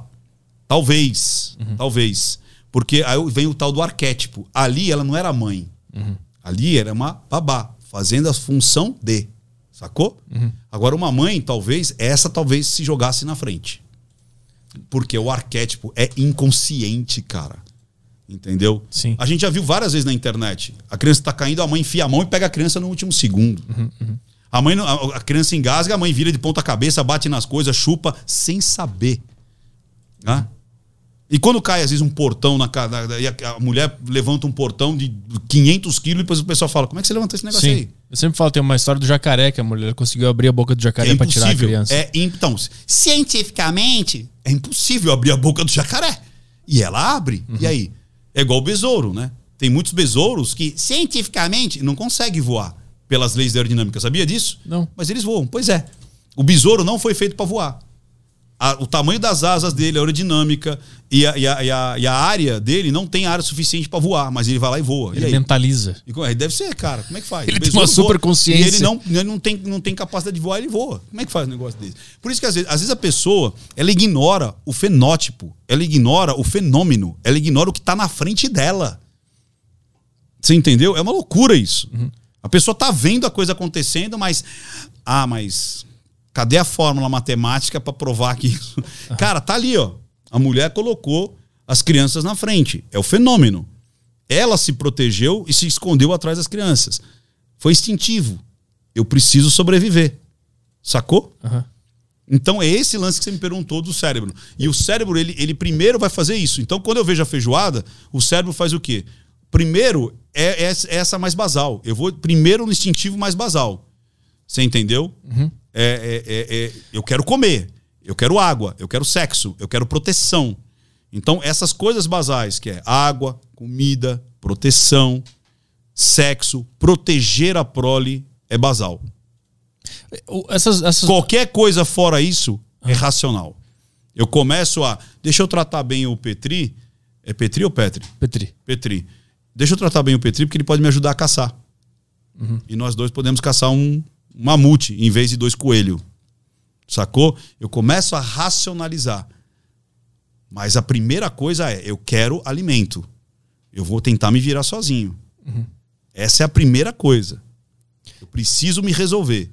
As, as doenças, essas mais recentes que tá acontecendo muito agora, síndrome de pânico, depressão, ansiedade e tal, ela é fruto de uma contradição entre esse cérebro mais primata e a razão e assim bate acaba porque parece que esse cérebro primata não consegue interpretar as coisas que estão acontecendo aqui e aí sente uma ansiedade por alguma coisa que ele queria te defender lá na caverna e aí ele sente aqui nesse mundo e tu fica ansioso. Vamos lá. O que, que acontece? O que, que é a ansiedade? É você trazer para agora algo que pode acontecer no futuro. É você ampliar para agora algo que possivelmente pode acontecer. Mesmo se esse possivelmente seja 0,1%. Mas quando você potencializa por uma situação não real, aí você fica ansioso. Você entra em depressão. O que é a depressão? Você olhar para o futuro e ver que está repetindo o passado. Como já dizia hum. Cazuza, né? Eu vejo o futuro repetir o passado. Eu vejo um museu de grandes novidades. Quer dizer, o que, que, é isso, cara? É, o depressivo ele olha para frente e não vê nada de novo além do que ele já viveu. E sendo um passado ruim. Uhum. E a depressão, ela vai cada vez mais se agravando até que muitas vezes a pessoa entra em suicídio, cara. Mas a depressão pro cérebro é um mecanismo de, de mecanismo de defesa? Não. Não é? É uma falha. Porque a realidade não é aquela. Mas Lembra? ele acha que está se defendendo, né? Sim, né? É isso que eu quis dizer. Porque está dentro da cabeça dele. Então vamos lá. Pandemia. Então vamos lá. É, lembra que eu, ah, antes da gente entrar no ar, a gente estava falando de São Paulo, não é isso? Uhum. Aí lembra que eu falei lá da, dos 100, 300 ônibus que tinham sido, que pegou fogo? Uhum. Então, então vamos lá. Quando eu tô lá sem a mídia, sem a televisão, sem o rádio e tudo mais, é, o que que eu vou ver da minha realidade? Eu vou ver o que está acontecendo na minha janela, no caminho do meu trabalho. Ou, se você pegar o cara da caverna, saindo da caverninha dele, indo caçar, você vê aquela realidade. Então você aceita que aquela realidade está ali e está tranquilo. Então vamos lá. A gente conversou que naquela época dos ataques do PCC, lembra disso? Que a gente falou que foi acho que 2004, 2005, alguma coisa assim. É, contabilizaram acho que 300 ônibus que pegaram fogo aqui em São Paulo. Lembra disso? O pessoal de casa deve lembrar que está assistindo. Eu não vi nenhum ônibus pegando fogo. Só que, aí você disse, o pessoal lá em Porto Alegre pensa o quê? Quando chega em São Paulo, alguém vai te arrancar a roupa do corpo. Sim. É assim? Uhum. Por quê? Porque a janela que ele vê é a janela dos fatos acontecendo como se fosse muito próximo. O que, que aconteceu com a pandemia? Imagina todo dia, todo dia, você vê pessoas morrendo e pessoas sendo enterradas. Imagina a angústia para o cérebro uhum. conviver com um negócio desse. Todo dia. Ele vai amplificar, ele vai acreditar que aquilo está na porta dele e ele vai entrar em pânico. Sacou? Uhum, uhum. Ou seja, ele não percebe que. Não estou dizendo que você vai enfrentar o vírus, que você não vai usar máscara, que você não está nem aí para nada, que o vírus não existe, nada disso. Mas, se você. O que, que é a depressão? É focar o negativo. Ah, nós estamos com quase 300 mil mortes e mais de 11 milhões de pessoas que sobreviveram. Então a gente tem aí o quê? 95%, é isso? 95%, né, de 12 para 300 dá 5%. Então a gente tem, das pessoas que deram entrada no hospital, 95% sobreviveram. Você dá um alívio, vejo. Porra, é um número do, bom é. pra cacete, né? Uhum. 95% das pessoas que foram hospitalizadas, fora aquelas que tiveram sintoma. Eu fiquei em casa. E ficou em, é, Por exemplo, né? Aquelas que. A minha esposa, que eu falo que é Highlander, ela pegou e não teve nem febre. Uhum. Nem febre.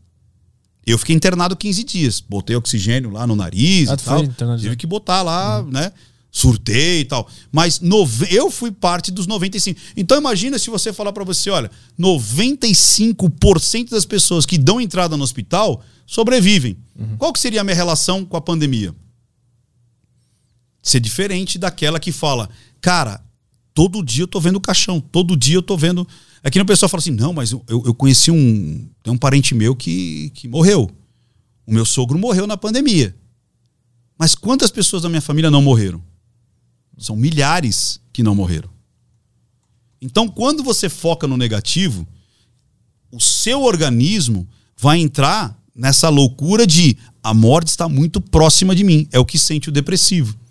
É o que sente a pessoa extremamente ansiosa o errado está muito próximo de mim. Mais uma vez, eu não estou dizendo que a pandemia não existe, que o vírus não é não, não, não causa Sim, morte, mas é, como, mas é como a minha cabeça vai encher. Então, uhum. dependendo de como está a minha janela, dependendo de como está a imagem, que imagem é como eu falei.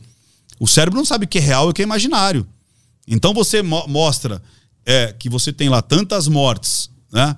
É, e aquilo parece que está muito próximo de mim, eu posso perder a racionalidade, lembra de novo do, do cérebro basal? Uhum. Em vez de eu, ok, eu vou seguir a minha vida e vou tomar cuidado. Uhum. Eu vou tomar cuidado.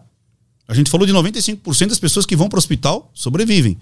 Fora aquelas que não foram contabilizadas, que nem foram para o hospital. Que simplesmente pegaram o vírus e se curaram. Você joga isso para mais, é, normalmente é vezes 15 pelos estudos que tem.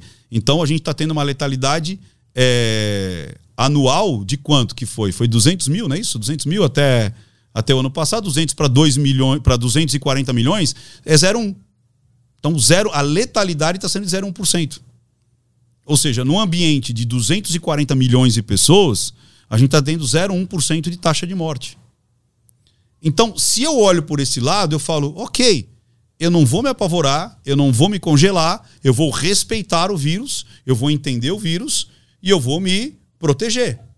Agora, se eu jogo, que eu estou muito próximo desses 300 milhões e 300 mil pessoas que, tão, que, vão, que morreram, tão, cara, eu entro numa paranoia. Por isso que tem muita gente se suicidando. Não estão dizendo.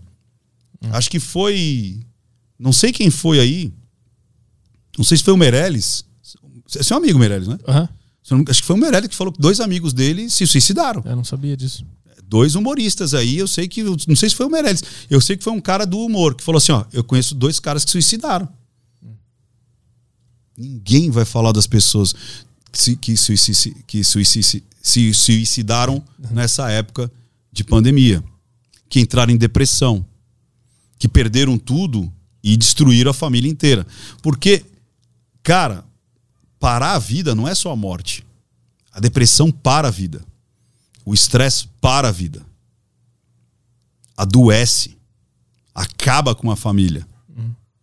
E isso tudo começa aqui. É como você vai ver a batalha. Lembra de novo?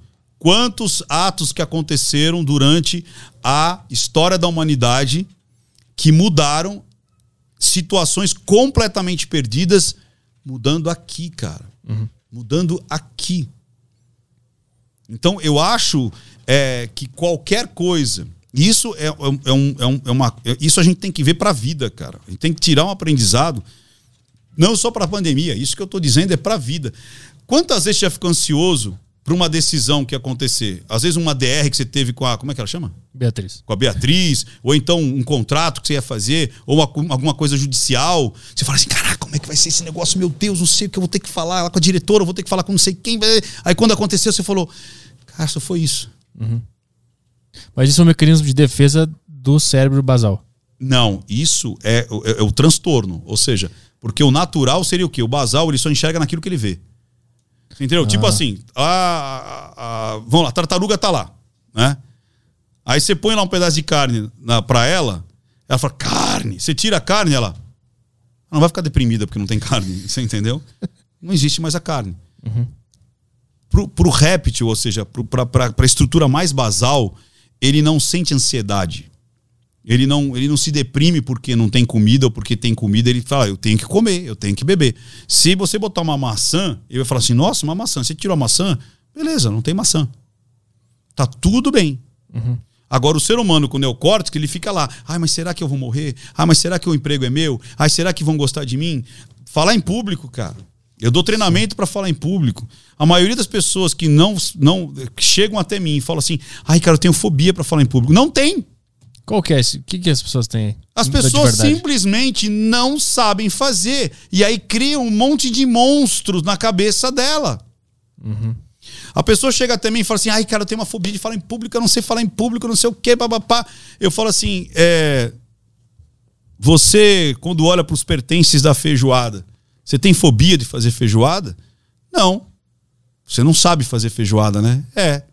Mas isso você para em paranoia perguntando por que, que o feijão não gosta de mim, né? por que, que o toucinho não vai com a minha cara. Ou seja, não existe fobia de fazer uma feijoada. Você não sabe fazer uma feijoada. Uhum. Falar em público é a mesma coisa. Não existe fobia em falar em público. A pessoa não sabe falar em público. Mas nesse caso não existe um elemento de aceitação social, exclusão social, medo de não ser aceito pela, onde, pelo grupo. E onde está isso aí? Pois é. Tá aqui. Isso é real? Não. Isso está na cabeça da pessoa. Não vão gostar de mim. Eu vou ter branco. Mas e se eu não souber falar? Mas você entendeu o que, que é ansiedade? É um momento futuro que não existe e eu ponho na minha cabeça como existisse no momento atual. Olha que loucura isso, cara. Sim. Mas nesse... Loucura eu tô dizendo assim, olha o quanto você botar um pé para trás e pensar nisso, o quanto Sim. eu me preocupo por algo que não existe, que é improvável, que a porcentagem é mínima de acontecer, mas eu amplifico como se tivesse a um passo de aquilo acontecer. Você entendeu? Uhum. Então, a primeira coisa que eu faço, por exemplo, lá no, no Extreme Speaker, eu ponho a pessoa para falar e ela nem percebe que ela tá falando. Aí eu falo assim: vocês acabaram de falar. Ah, meu Deus! É quando a nota vem a fobia. E aí quebra, uma, quebra ali uma, uma fobia em uhum. 40 segundos. Uhum. Tanto é que eu falo, eu quebro a fobia de falar em público em 40 segundos. Eu, eu, sempre achei que a fobia de falar em público tinha a ver com alguma coisa do passado, que quem se não, destacava era é, atacado. É, não então, tem nada disso. Nada. Às, às, vezes pode até. Cara, mesmo quando a pessoa fala assim, ai, mas riram de mim. Será que riram de você? Porque eu, o Rian sabe disso. Eu faço uns testes lá, né, Rian? Cara, eu faço uns testes. Tudo que pode acontecer num palco, eu faço lá no treinamento. É. Aí a pessoa fala assim mas você fez isso. Eu falo assim, e por que que eu fiz isso? Porque você não estava gostando de mim. Eu falei, não, eu só fui cagar. Ah! ah, então você saiu da sala porque você foi cagar? É. Ah, eu achei que você não estava gostando de mim. eu tenho isso bastante no, no, meu show, quando alguém levanta, levanta. e sai, eu levo o pessoal, fico puto. Então, mas Acaba não, comigo. cara, o cara pode ter ido atender o telefone, a mãe pode ter morrido, o cara deu uma caganeira. Ou não tá gostando mesmo. Ou é, mas cara, o não estar gostando é uma de 200 opções. Uhum por que, que eu vou pensar na pior opção? Sacou? E se ela for verdade, foda-se também, né? Foda-se, porque uma levantou, quantas ficaram sentadas? Sim. Puta, por que a gente sempre foca no negativo? Mas, mas a ansiedade é focar no negativo, é isso que eu tô falando agora. Ansiedade é você focar no negativo. É, e isso é uma coisa que meio que é, implantou-se. É, sabe aquele grupinho do, do. É tipo assim: é, eu tenho medo. Então, se tem medo, eu me agarro ao cara que não tem medo. Então, vamos três, quatro, cinco pessoas se juntar porque nós temos medo e cria-se uma verdade que é só para aquele grupinho que tem medo. Uhum. Sacou? E muitas vezes quem sabe fazer gosta de guardar na manga os truques de como você se libertar disso. Você entendeu? Me parece que é natural do cérebro humano focar no negativo. Eu acho que não. Eu acho que o natural é como a criança nasce. A criança não tem medo de nada. Você não viu aquelas criancinhas na Índia abraçando cobra? Já viu isso? Não. Porra, se você procurar por aí, ó. Criancinha Criança na Índia. Índia abraçando cobra. Criancinha abraçando jiboia, cara. Entendeu? Eu sei de vários fatos, as pessoas em casa devem saber disso. Várias crianças morderam aranhas, assim, aquelas aranhas cabeludas e, e botaram na boca. Porque a criança naturalmente não tem medo de nada. É a gente que põe medo para pra, as crianças, cara. Você vê criancinha botando a mão na cara do pitbull e fazendo assim, ó. Põe aí criança brincando com pitbull. Agora você põe a mão. Quer ver, ó? É isso aí, ó. Menina, menina encantadora. Será que é esse? Ela já, já, já, aí já foi traumatizada ali. Ela já foi picada. É, tem que pegar uma. É, isso aí não adianta. Tem que ser criança brincando com. É, quer ver? Dois irmãos. Dois irmãos. Ó, isso aí.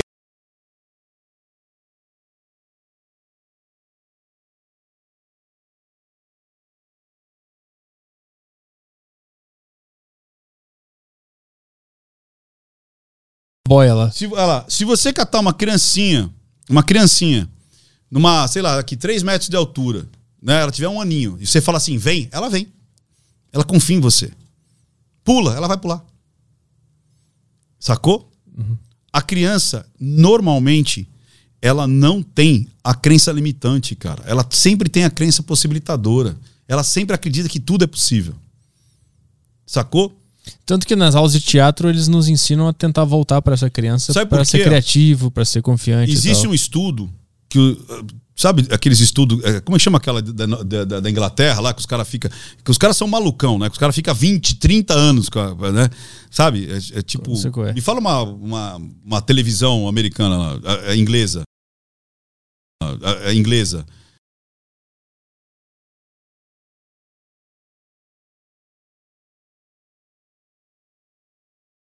Você já viu, os caras fazem uns testes, tipo assim, essa família foi observada durante 30 anos. Os caras têm uma paciência, cara, que é impressionante.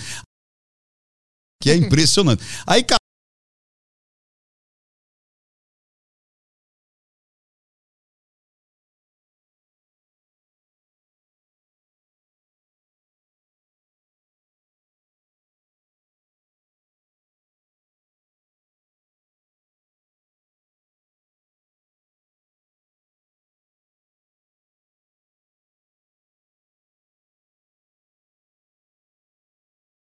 saindo da faculdade, 10% foram considerados criativos. Ou seja, você no natural, você é criativo. Você tem muito mais crenças que te limitam do que te crenças que te possibilitam do que te limitam. E aí vem como eu te falei, você não pode, você não merece, você não consegue. Pessoal de casa, quantas vezes você ficou com vontade de fazer alguma coisa e alguém falou para você, você não pode. Você não, você, não, você, você, você, é, você é mulher, você não pode. E a pessoa você, fala isso? Você é homem, você não pode. Você é pobre, você não pode. Você não nasceu na capital, você não nasceu em São Paulo. Sim. Você não tá, você tá no Brasil, você não pode fazer. Ninguém da tua família fez, você não pode. Aí, isso também vem do trauma dela também, ela falar isso, né? Vem. Uhum. Como eu falo, às vezes a pessoa nem tentou, mas ela compra a crença do outro. Sim.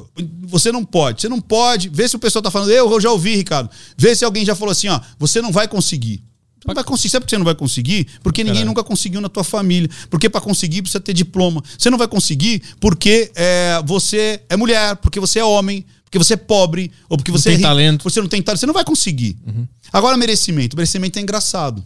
Porque o merecimento, é difícil alguém falar assim, ah, você não, não, não merece, né? Mas muitas vezes a gente fala pra gente mesmo. Muitas vezes a gente fala, eu não posso porque eu tenho filho, eu não posso porque eu sou velho, eu não posso porque eu sou novo, eu não vou conseguir porque eu não tenho capacidade, eu não vou conseguir porque eu não tenho um diploma. Agora, o merecimento, ele está escondido em a gente permitir que os outros façam e nós não. Por exemplo, a menina é bonita. Ah, mas eu não vou chegar nela, deve ter, ela vai me dar um fora. Ah, eu quero vender para aquela empresa, hum, mas eu nem vou ligar, eu acho que eles não vão me atender. Ah, eu vou brincar com aquele. Ah, não, não, acho que eles não vão me receber. E a gente vai se podando. E a gente vai dizendo que não. E a gente vai acreditando que a gente não pode, que a gente merece, que a gente não consegue. Sacou? Quantas vezes você já ficou com vontade de ligar para alguém e falou: Acho que não vão nem me receber? Quantas vezes você já pensou em, em levantar a mão e, e, dar a resposta? Quantas vezes você falou assim, às vezes você está no seu show, alguém quer vir participar, a pessoa fica, ah", mas não vai. Uhum. Você já viu isso? Uhum. Em show, você olha, você fala, esse cara tá afim de subir, mas não vai subir. Porque ele se sente menos do que os outros. Por que, que você se acha menos que os outros? Por que, que você acha menos merecedor? Alguém, alguém sobe no palco, alguém vende para aquela, aquela pessoa que você acha que é, é, é, intocável. Alguém chega naquela. Alguém chegou nas, nas, pessoas mais lindas desse planeta. E muitas vezes você vê que não são tão lindas assim, é que nem você, feio pra caramba. A Beatriz deve ser gata. entendeu? Mas você foi lá e acreditou. Você entende? Então, a gente tem muito disso, cara. O mundo vai falar para você: você não pode, você não consegue, você não merece. Existe uma terapia de impacto para você conseguir se libertar disso. Quer aprender, Pedro? Claro. Eu aprendi na marra isso aí. É. Será que eu ensino, Real? Eu não ensino, não. Será? Pô, como é que é agora? tô curioso ah, pra caralho. Vê, vê, se o pessoal quer de casa aí, Caio. Se o pessoal quer. Muita gente falou que já, já falou não, tipo, eu não posso, eu não mereço, eu não consigo. Ah, Fala alguma coisa aí, Caio. Pelo amor de Deus, tá acordado? Porra, só nós dois ficar falando aqui, o cara dormiu, cara. Caio dormiu. Acorda, Caio, porra. Bota o soundboard. É? Acorda aí, Caio. Vamos ver. Olha lá. Nossa. E aí, diga aí. Bom, pessoal, vamos ver se o que, ele, o que eles respondem aqui. Não Mas falaram é, nada. Tem um, então. tem um pequeno delay aqui até o pessoal ah, responder, um então. Delay. Então vamos, vamos um delay aqui. Não, mas você pode ter certeza que o que acontece. Ah, peraí, calma, Vamos ver os próximos não, aqui. Peraí, peraí, deixa Cada só... um vai ser três não, horas. Calma, é, não, calma aí que eu vou fazer o negócio aqui. Vou fazer o negócio aqui. Então vamos lá, para você que já falaram para você que você não pode, que você não merece, que você não consegue, ter uma terapia de alto impacto que eu usei em mim. Porque, cara, eu estudo esse negócio há 20 anos, cara. A primeira quebra que eu tive de padrão foi há 20 anos. E até hoje eu acordo com essas crenças, com essas regras com o mundo, com a sociedade botando o dedo na minha cara e falando assim: Ricardo, você não pode, você não merece, você não consegue. As crenças limitantes estão em ti ainda? Tu sente Não, elas? claro. Ah. Só que eu tenho uma técnica para me libertar dela. Você quer aprender? Quero. Então vamos lá, você vai ser o mundo, porque o mundo vai falar para mim: Ricardo, você não pode, você não merece, você não consegue. Beleza? Mas você tem que vem com ira. Você fala isso com ira pra mim, tá bom? Você fala assim, ó, você não pode, você não consegue e você não merece. Tá. Decorou já? Aham. Vamos testar, vai. Ricardo, você não pode, vai. Eu posso falar assim, ó, Ricardo. Não, não, não. Tem que ser com ira. Tá. E, e apontando o dedo. Vai. Tu não pode! Eu gostei que. do- Aí, gaúcho, é tu! Tu não vai conseguir! A bombate, Porra, a fu- calma! Não vai conseguir! Pera aí! Pera Tu aí. não vai conseguir! Guri, pera aí, guri. Tu Calma. não pode, tu não vai conseguir! Ah, pera. Calma. Tu não vai pera. conseguir! Calma, eu sou um teste. Todo dia você chega nessa merda, não funciona! Agora vai, agora valendo. Então vamos lá, eu gostei desse aí. Eu quero o gauchão Tá. da fronteira. Aprendi com a minha mãe. Eu quero o Ela gauchão. falava isso pra mim. Eu quero, o ga- eu quero gostei desse mãe. tu. Gostei do tu. Gauchão da fronteira com as duas, né, faca enfiada no, no, no, no chão ali. Pera aí. Eu achei que tu tava fazendo a terapia já, que era rir de mim. Não, não, não. Calma. não tava funcionando. Não, não, não, não. Calma que agora eu vou fazer. Então, quando o mundo. E você aprende isso de casa. Que agora você vai aprender. E tem linguagem não verbal aqui também. Vamos ver se você pega. Então vai. 3, 2, 1, aí você vai, beleza? Então Tá vai. bem. 3, 2, 1. Tu não pode, tu não vai conseguir. Você não merece. Você então, não- Então vai desde o início. Ricardo, você não pode, você não consegue, você, Você não, não merece. pode, você não consegue, você vai. merece. Grita. Ricardo, você não pode, você não consegue, você não merece. Vai. Ricardo, você não pode, você não consegue, você não merece! Você não pode, você não consegue, você não merece! Foda-se. Você Tá não pode! Foda-se. Vai lá e faz. Taca suei. um foda-se. Gastei Tá- mais energia que Chega tu. e faz assim, ó. Foda-se. Foda-se. E vai lá e faz. Você tem que tacar um foda-se quando o mundo fala que você não vai conseguir. Só que, Ricardo, e se é o meu patrão que tá falando isso? Ah. E se é. né, como é que eu faço se eu estiver no meio de todo? Aí tem uma variação. Ah, Que você vai fazer assim. O pessoal já deve ter. Que você vai falar pra si. Então vai de novo. Ricardo, você mas, não é, pode. mas é o patrão, é o chefe. É o chefe falando, você não consegue, você não merece, você é um traço, você é um bosta. E você sabe que o cara tá errado, Tá entendeu? bem. Então vem. Aí presta atenção. Então você fala as três. Ricardo, você não pode, você não consegue, você não merece. Vai, três, dois, Ricardo, um. Ricardo, você não pode, você não merece, você não consegue. Ricardo, olha pra mim. Você não consegue, você não merece, você não pode. Você viu que eu taquei o foda-se aqui? Eu foda-se em libras, ó. É Só assim, ó. Foda-se. É só ombrinho. Sacou? Você só dá um, um foda-se pra dentro de você. Você fala assim, sim, senhor. E fala assim, foda-se. Todo dia tu faz assim, então quando tu É, acorda. Todo dia. Todo dia quando eu acordo, eu olho no espelho e falo assim. Eu vou fazer isso. Foda-se. Tá. E eu vou fazer o que eu quero, cacete. Eu vou fazer o que eu quero. Eu vou fazer isso. Você vai ver. é isso. libertador, cara. É libertador. Sabe que pro Aderiva. Quando você estiver numa reunião, Ah. você vai encontrar. Guarda esse negócio da. Você Tá, vai tá, falar tá. agora. Quando eu erro, o cara. lá, lá, lá, lá, Você só fala assim, ó. Então por dentro você tá com foda-se. E você fala, ok. Vai lá e faz. E mostra que você consegue. O que que é da deriva que você fala? Não, pro Aderiva sempre que eu passo o dia inteiro pensando, eu vou cancelar, vai ser uma bosta, eu sou horrível, nem vou tentar, vou avisar pro Caio cancelar os convidados, mas aí eu, eu pego o Uber e venho pra cá. É isso aí. É isso. Tem que Mas todo foda-se. dia essa voz de merda na cabeça. Mas eu. É auto-sabotagem. Isso todo mundo tem. Olha que legal você ter falado isso. Você tem, eu tenho. Então as pessoas de casa não vão ter? Cara, você é profissional da voz, você é profissional do humor, você é profissional do entretenimento. Você tem isso. Eu tenho também. É engraçado que tu falou que eu sou profissional, eu penso, o que, que ele tá falando? Não sou nada. É. É muito louco isso. Mas é. É porque a gente tem essa. essa, essa, essa é, sabe o que é isso, cara? Síndrome do cachorro vira-lata. É muito louco isso. As pessoas parecem que não permitem que pessoas parecidas com elas se deem bem ou se destaquem. Você tem que ser sempre só um replicador de alguém. Você tem que ser imitação de alguém. Você tem que ser baseado em alguém. Quer dizer, você não pode criar, você não pode fazer, você não pode ser o- a, a mente criativa. As pessoas querem que você seja só curador. Você seja um. Faz a cura, a, né, a curadoria. Vai passando- Você cata e, ó, é, eu peguei aqui, peguei ali. Quando você fala, não, eu criei, a pessoa. Hum... Você entendeu? As pessoas parece que não aceitam. E aí jogam a crença delas pra você. Como assim esse cara fez isso? Não, ele não pode fazer isso. Como assim? Ele não, não- Imagina. Por quê? Porque ele mede a vida do outro com a régua dele. As pessoas normalmente medem a vida do outro com a sua régua. Isso tem os dois lados que é ruim. Primeiro que você vai julgar o outro pela tua régua. E o outro, às vezes você vai tentar medir a sua capacidade com a tua na reação do outro, no resultado do outro. Eu não posso disputar com você, eu tenho que disputar comigo. Eu nunca vou ser o Arthur.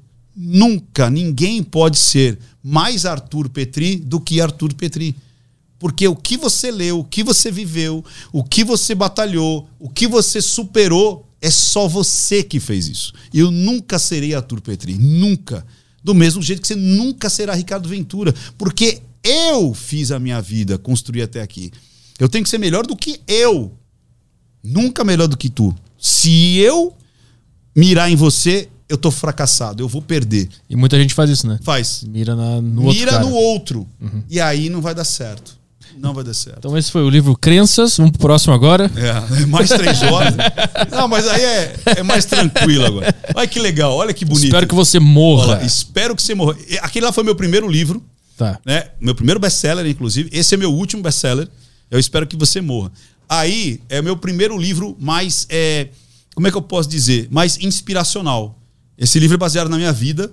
Então tem vários fatos da minha vida onde eu conto várias mortes em vida. Tanto é que eu falo, triste é aquele que vai morrer uma vez só nessa vida. Você pode ser vários protagonistas. Você pode é, matar aquela sua velha versão e nascer uma nova. Tanto é que eu espero que você morra. E aqui embaixo você vê que tá bem fininho ó, e renasça até o final desse livro. Não sei se dá pra ver. É, tá bem, não vai dar pra ler, é bem sutil. Dá pra ver no É embaixo justamente ali? pra, Dá pra. Uhum. Pra provocar. Então, aí há mortes financeiras, mortes de, de, de vidas mesmo, de, de, de, de pessoas Parentes. próximas, parentes próximos. É, tem mo- muito próximos. Tem, tem mortes é, de crenças, tem mortes ideológicas, tem mortes de negócio, tem mortes de amores, tem mortes de tudo aí. Quando é que foi que tu sacou que tinha tudo isso dentro da nossa mente, das crenças limitantes, e que tu conseguiu domar o teu cérebro? quando eu comecei a estudar a mente humana. Até então, eu sempre fui curioso da mente humana. Então, desde da minha juventude, eu lia sobre hipnose, sobre terapias alternativas, mas como curiosidade, não como formação. Eu lia muito nos anos 80. Quem é dos anos 80 vai lembrar. Akil Morita, Ricardo Sandler, Lia Coca. É, vê se alguém conhece aí Lia Coca. hã? Vê se. Bom, ó, se alguém conheceu Lia Coca, vai saber ele era presidente do quê? Então, aqui o Morita também. Presidente do quê aqui o Morita? Aqui o Morita. Ricardo Sandler. hã? Vamos ver se o pessoal sabe. Então, Ricardo Sandler, aqui o Morita, Lia Coca. É, aí eu gosto muito de, de biografias. Aí eu li muito Barão de Mauá. É um puta cara excepcional brasileiro. Empre- Empreendedor, né? Porra, mas assim, se o cara achar que o Trump é um cara, o Elon Musk é um cara, vai ler, ele- vai ler o, o- a, a vida do, do Barão Barão, de de, Mauá. Mauá. cara. Ah, o Elon Musk é inteligente. Vai ver a história do Barão de Mauá, cara. A história da Coca-Cola, a história da, da, da Chrysler, a história da, da GM. Cara, são histórias muito legais. Mas eu gosto muito de, de, de autobiografias de brasileiros também. É, e aí eu comecei a perceber que é, a história, na realidade, acontece um pouco atrás. Se eu for contar, vai dar mais três horas aqui. Resumidamente é assim. O meu pai, ele sempre foi um cara muito mal de negócio. Ele era muito bom de relacionamento, mas muito mal de negócio. A gente tinha uma loja falida, quebrada, passava muita necessidade, até de comida. É uma É- coisa muito louca É isso. loja de quê? De calçado. Tá. E, e meu pai chegou a um ponto que ele devia tanto dinheiro que ele pegava dinheiro de um agiota para pagar outro agiota. Até que um dia, um cara que chamava. Era o. José Afonso, da, o, o pai do César, que inclusive o sobrinho dele é meu amigo até hoje, que é o, o Robson, o, Robson, Roberto, principalmente o Robson, o, o Carlos, o, o- Carlos, meu Deus, esqueci o nome, o- todo mundo chama ele, ele fala que só eu chamo ele pelo nome e sobrenome. É, mas enfim, da família da, da Lojas Becker. E aí esse cara, esse cara salvou a, minha, a, a vida da nossa, da, da nossa família, o, o- o Zé Afonso. Ele também prestava dinheiro pro meu pai, e olha que loucura, ele era concorrente do meu pai, ele tinha loja de sapato também. Ele chegou pro meu pai e falou assim: Cara, você já pagou muito dinheiro. Você não vai pagar mais juros, você vai pagar só o principal. E eu quero ser o último a receber. Essa foi a virada de chave.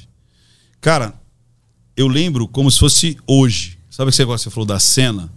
Eu lembro quando meu pai chamou a gente e falou assim: olha, eu vou parar de pagar os juros, a gente vai apertar o cinto mais do que a gente tá, e eu vou tirar a gente dessa.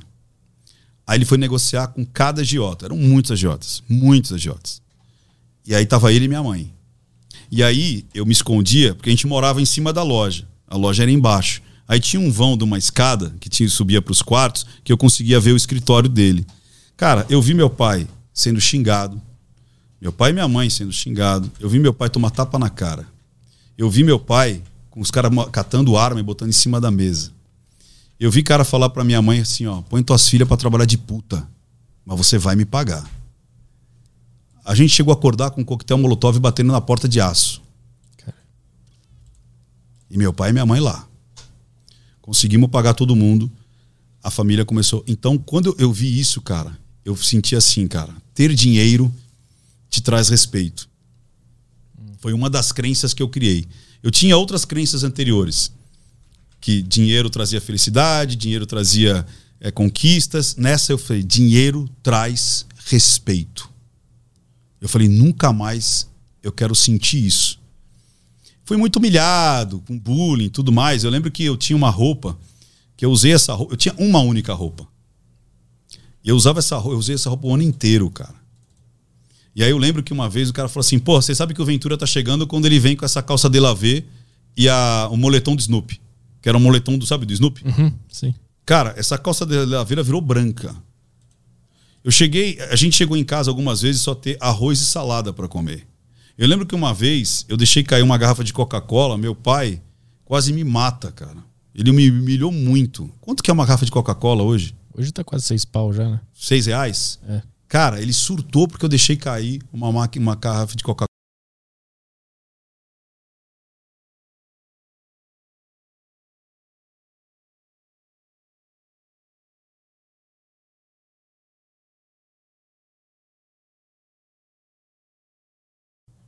E aí eu comecei a ler um monte de coisa. Mas não achava nada. Não achava nada, não achava nada, não achava nada. Então pega o segundo livro aí, que é importante também. Vamos ver se você pega o, o de capa branca. Capa branca. O mais fino. E aí eu comecei. É, aí eu o de, a, a, a, capa preta, capa preta. Esse é.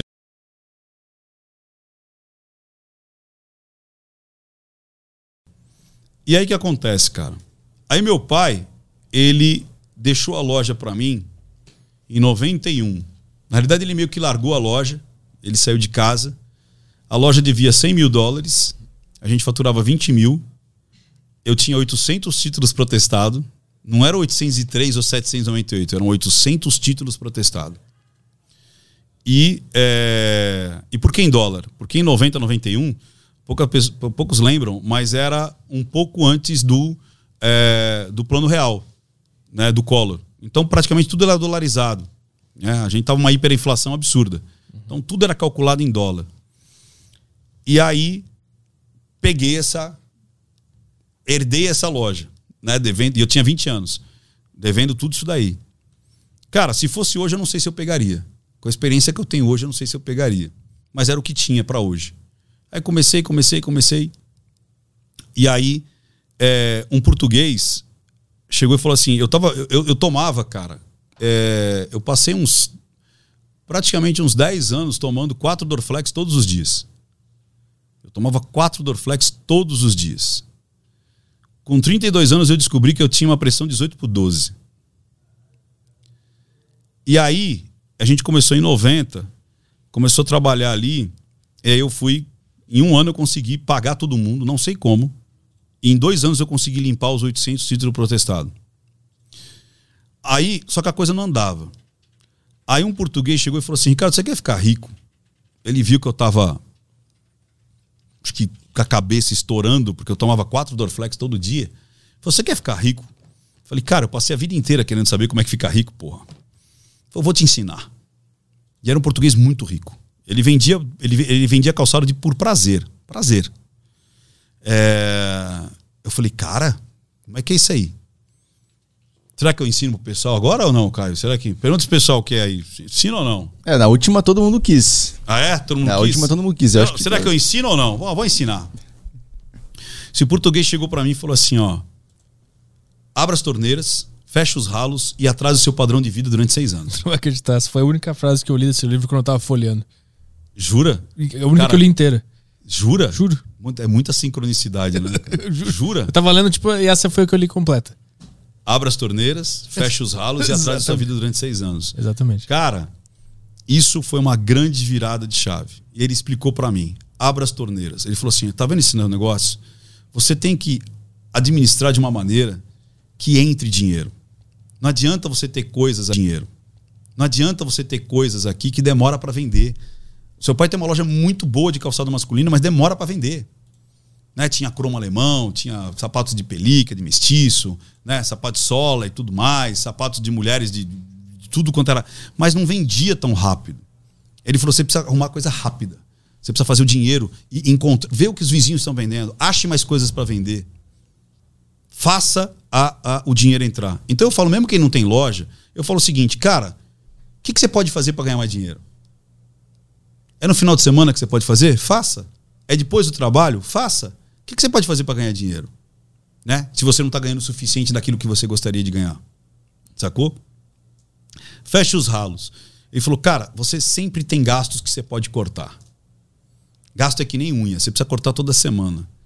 Reveja a comissão que você paga, vê o contador que você paga, vê a sacolinha onde você compra, vê outros fornecedores, é, material de limpeza. Eu comecei a. Cara, luz, onde é que você pode apagar, onde é que você pode acender, onde é que você pode botar temporizador. Você precisa baixar os gastos. E por último, mantenha o seu padrão de vida durante seis anos. Essa é a principal, cara. Porque a maioria das pessoas, se ela gasta mil reais, ela vive com mil. Quando ela ga- ganha cinco, ela vai viver com cinco. A grande sacada é você. Quanto que você ganha hoje? Ah, eu ganho dois mil reais. Então você vai viver com dois mil reais durante seis anos, cara. Mesmo que tu aumente teu salário, Guarde esse dinheiro e aplique. Simples assim. Eu comecei a namorar com a minha esposa, também que foi uma, uma, uma, uma, uma, uma- uma mudança muito grande de paradigma, porque meu pai era o cara do relacionamento, mas o cara do negócio era o pai dela. O pai dela era o cara do negócio. Eu aprendi muito a negociar com o pai dela, seu Fausto, que morreu inclusive na pandemia agora no ano passado. O cara me ensinou a como é, negociar. E eu conheci ele justamente no mesmo ano que eu peguei essa loja. No final do ano eu conheci e eu comecei a ver que existia um outro mundo diferente. Que era esse mundo da poupança. Que era esse mundo de você gastar menos do que você ganhava. E eu, literalmente, a gente segurou os seis anos. Aí depois eu perguntei para um, tipo um, um negro da vida, que já sentou aqui. Eu falei, por que seis anos? Ele falou assim, cara, se você guardar qualquer quantia, depois de seis anos, você consegue tirar esse dinheiro pro resto da vida. Então vamos lá. Se eu poupar 500 reais todo mês, depois de seis anos, eu vou conseguir tirar esses 500 reais todo mês. Você entendeu? Entendi. Se eu botar mil, eu vou conseguir tirar. Se eu poupar 10 mil por mês, eu vou tirar 10 mil depois lá na frente. E uma coisa que é, é, plantou tanto na nossa cabeça, quando eu casei com a Adriana, casei com a Adriana em 2008. Eu já tinha duas casas de aluguel, ela já tinha duas casas de aluguel. Eu fui morar de aluguel. Você tá entendendo? Em vez de eu falar, vou juntar uma grana para comprar um apartamento, eu consegui aplicar o meu dinheiro e fazer com que tivesse uma renda passiva. Sim. Depois que eu comprei meu apartamento, o qual eu vivo até hoje. Eu comprei meu apartamento no ano. é, não, eu casei com ela, eu falei quando? Eu falei 2000 e. Eu falei 2000? Não, 2008. eu casei era com 98. Casei em 98. Tá. Então foi de 91 a 98 eu consegui duas casas, ela conseguiu duas casas. Isso naquele período maluco, né, de devendo, depois que então foram o quê? Foram. Quanto tempo deu? Deu seis, seis, seis sete anos.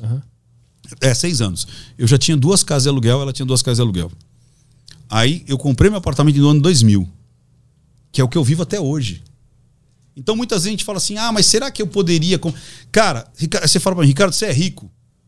Eu falo, eu sou. Aí detalhe, quando deu 2000, eu falei assim: eu quero me aposentar com 45 anos. Eu quero que com 45 anos eu eh, não precise mais trabalhar para pagar minhas contas. Quando eu estava fazendo 39 para 40 anos, eu me aposentei financeiramente. Eu não precisava mais trabalhar para pagar minhas contas. O que eu já tinha produzido já estava o suficiente. Tava investido? Tudo investido, até hoje. Então, o que, que acontece? No ano 2000, foi quando, no ano 2002, na realidade, que me deu aquela loucura, aquela, que eu estava com 18 por 12 de pressão. Falei, eu não quero mais essa vida.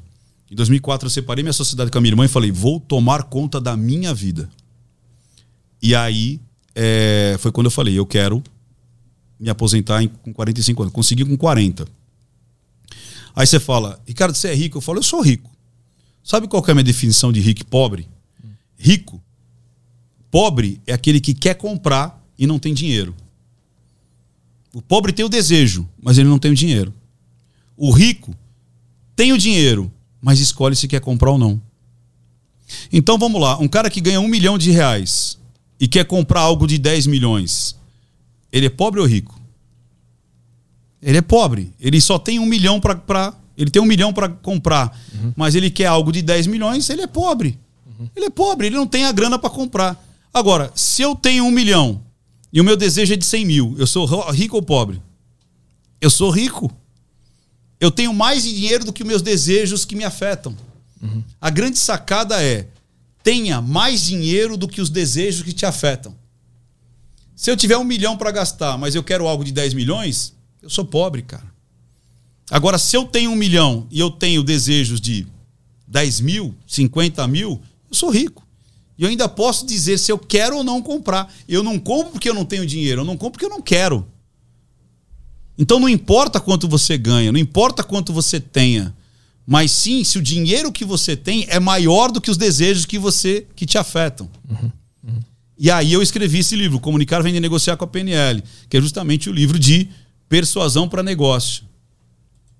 Que foi o primeiro livro de PNL escrito com estudo de caso também. Vou ter que ler tudo isso aqui. E é o, e o Como Manipular e Persuadir Milhares de Pessoas foi meu terceiro livro. Então, o Espero que você morra Tá foi meu último, foi o quarto. Então, esse daí é provocativo. Isso aí é o clickbait, né? Ah, o clickbait. Dá pra fazer clickbait em livro? Dá. Porque muita gente fala assim, porra, manipular e persuadir deve ser ruim. Né? Depende. É que nem eu falo, uma pistola é boa ou ruim? Depende do. Depende do uso, é isso? Depende do uso. É isso aí, a pistola tá lá. Uhum. Agora, pra que, que você vai usar isso aí? Né? É a mesma coisa manipular e persuadir. Manipulação pode ser uma coisa boa. Lá. Porra, Eu imagina. uma carga negativa Imagina, que ó, botou eu, eu nela. tenho um vídeo, eu tenho um vídeo. é, foi um vídeo que, inclusive, fala assim: Ai, Ricardo, você devia ter botado o gatilho do suicídio. Um cara ia se suicidar, aí a polícia militar começa a conversar com o cara e o cara desiste. Não foi uma persuasão? Uhum. Não foi uma manipulação? O cara não tinha uma ideia fixa e o cara foi lá e mudou a ideia dele? Uhum. Então você pode manipular e persuadir para o bem. Eu conto uma história muito interessante é, quando eu fui comprar meu capacete. Eu estudei tudo que tinha sobre capacete na internet. Foi tô decidido, amigão. Eu vou comprar esse capacete. Fui aqui na General Osório, para quem é de São Paulo, é a boca das motos ali. Pô, vou comprar o capacete. Cheguei lá, falei, você tem um capacete tal? Ela falou, tenho. Quanto é que é? Três pau e meio. Falei, porra. Fui na outra loja, tem o capacete tal? Quanto é que tá? Ah, 3,700. Falei, tem o capacete tal? Quanto é que tá? Três pau. Falei, porra, pau, tá bom, né? Entrei na outra loja, tem o capacete tal? O cara falou assim, qual é a tua moto? Eu falei, epa, Aham. como assim? Eu falei, é uma Harley. Aí ele falou assim, cara, quanto que você dá nessa Harley aí na estrada? Né, de final. Ele falou, ah, cara, 140. Ele falou, cara, esse capacete é bom pra caramba, mas é pra moto de speed. É pra você andar 300 km por hora. É um capacete pra aguentar uma batida aí, você se aí sair ralando no asfalto a 300 km por hora. Você não vai andar 300 km por hora. Você não precisa desse capacete. Pega esse aqui, ó. E o cara tinha o capacete. Ou seja, ele manipulou ou não? Eu já tinha uma decisão de compra. O cara mudou minha decisão. Ele manipulou pelo que ele queria vender. E eu comprei. E aí eu precisava comprar meu segundo capacete, que eu ia comprar para minha esposa, para Adriana. Onde é que eu fui comprar? Esse cara aí. Porque ele virou o guru do capacete para mim. Como é que eu passo por cima do medo de vender o meu produto, meu vergonha de ganhar dinheiro? Então, leu o, o, o comunicar, vender, negociar com o PNL. Vai Tá. acabar o seu, Tá, o seu medo de vender. Tá. Porque, cara, vender é a coisa mais legal do mundo, cara. Vender, você está ajudando uma pessoa a concretizar uma- um desejo dela. Você nunca vai vender algo que a pessoa não seja útil para ela. Esse cara vendeu o que ele queria, não vendeu? Ele vendeu o capacete que ele queria, sim ou não? Sim. Eu já tinha decidido que ia comprar o capacete de três pau e meio, aquele lá, né? Mas foi bom para ele ou bom para mim? Foi bom para mim. Eu economizei, fiquei feliz da vida e o cara ainda virou o guru do capacete. Isso não pode ser usado Pro mal? Pro mal. Pode? Lógico que pode. O cara criar uma necessidade que não Lógico. existe. Sim, claro. Mas o problema é da técnica ou da, da índole da pessoa? Sim, que nem a arma no caso. Você entendeu? Aham, o problema é da pessoa e não da técnica. Aham, tá certo. Sacou? Então é com certeza é possível. É possível você fazer isso aí. Vamos ver se temos questões da galera aí. Isso aí. Que a gente fala questões. As questões. Ó, bota aí o som do soundboard. Aqui. Caio, cadê as questões, Caio? Agora vem a questão.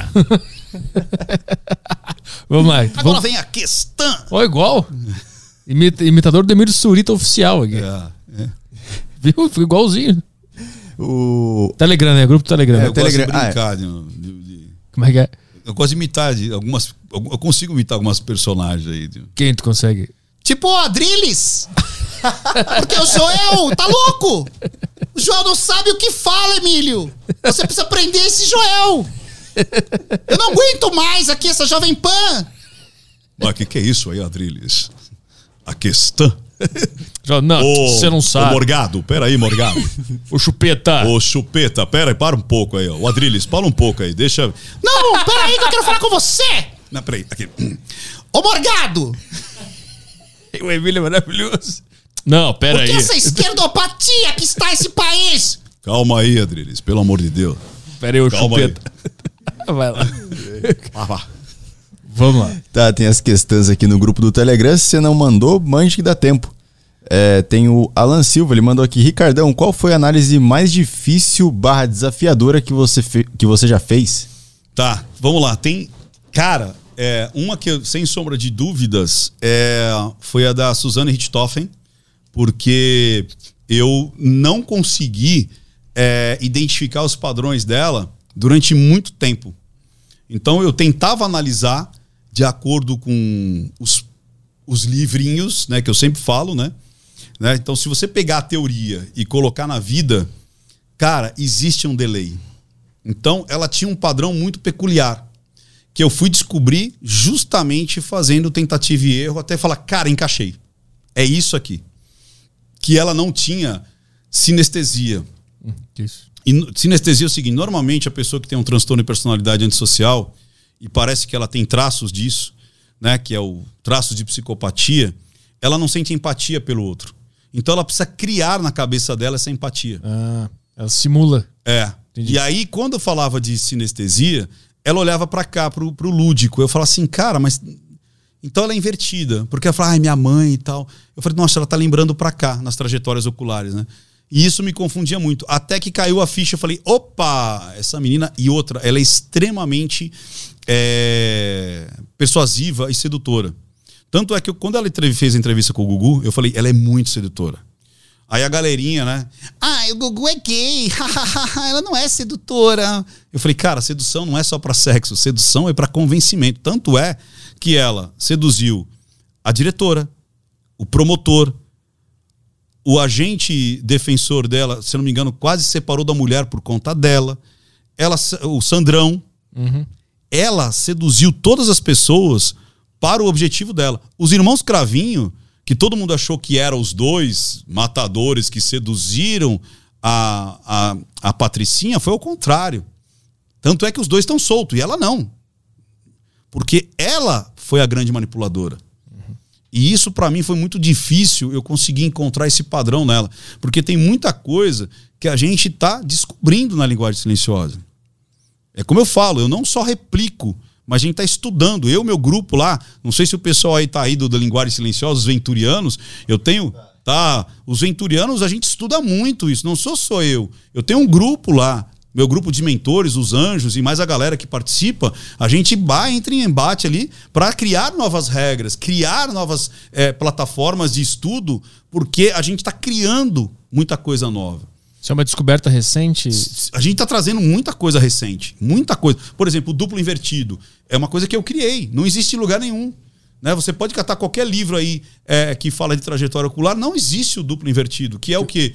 É, é ele ter, ele ter a, a lembrança ocular para cá e o lúdico para cá e o psicogeográfico dele ser invertido. O que que é psicogeográfico? Vamos lá, Arthur. E o pessoal de casa também pode fazer esse exercício. É, se eu perguntar para você, você lembra da semana passada? Lembra de algum fato na semana passada? Me aponta aonde que está a semana passada para você. Se você pudesse apontar, onde é que seria a semana passada? Aponta para mim, semana passada.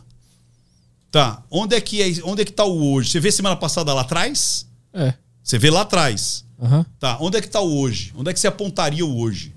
Tá. Onde é que você apontaria o que você vai fazer daqui a um mês? Me fala alguma coisa, alguma coisa real que você vai fazer daqui um, pode ser semana que vem ou daqui a um mês. Onde é que tá isso? Legal. Vou gravar. Legal. Então, o seu, a sua linha psicogeográfica é passado para lá, presente e futuro. Talvez você se- talvez você seja um cara não tão organizado. Talvez você vai resolvendo as coisas na medida que vão acontecendo, é isso? Eu batalho pra ser organizado. Eu, Tá. Mas eu só sou organizado porque eu demando muito esforço para ser. Tá, mas normalmente você vai resolvendo aquilo que vai aparecendo na tua frente. Ah, aham. Porque essa é a linha temporal sua. Caio, onde é que tá a semana passada para você? Semana Atrás também? passada é atrás. Tá, a É. minha semana passada tá aqui, ó. O meu presente tá aqui e o meu futuro tá aqui. Talvez o pessoal de casa também tenha feito isso. Você consegue apontar semana passada aqui. Isso aqui é uma linha mais desassociativa. Ela não tá passando por mim. Eu sou mais organizado, mas eu sou menos suscetível a emoções do que eu tô vivendo nesse exato momento. Então, para quando eu quero viver emoções nesse exato momento, eu tenho que colocar na linha temporal. Isso é bom para organizar, isso é bom para ser mais sistemático e programático.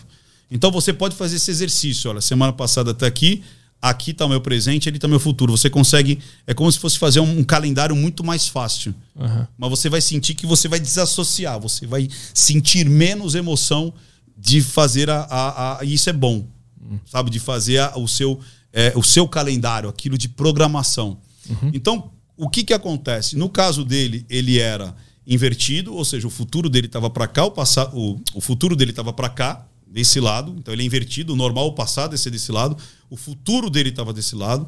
O passado estava desse lado, só que o psicogeográfico era, inverti era, era no padrão. Então é o duplo invertido. Não tem literatura nenhuma isso. E a gente, eu e meu grupo, já descobrimos alguns que são duplo invertidos. Agora, outro que foi difícil, não por analisar, mas pelo tema. O, o, o, ah, o depoimento da Mariana Ferreira.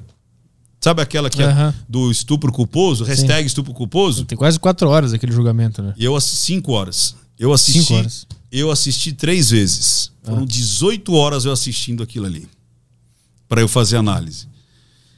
Imagina, eu ia falar sobre estupro, Sim, o eu caso ia que... falar de uma mulher, que daí tem o lance de, ah, você é homem, está falando de uma mulher. Ia falar de algo que é, todos os famosinhos subiram a hashtag, estupro culposo. E eu fui fazer análise sem tirar a minha opinião, porque ninguém quis fazer essa análise, ninguém.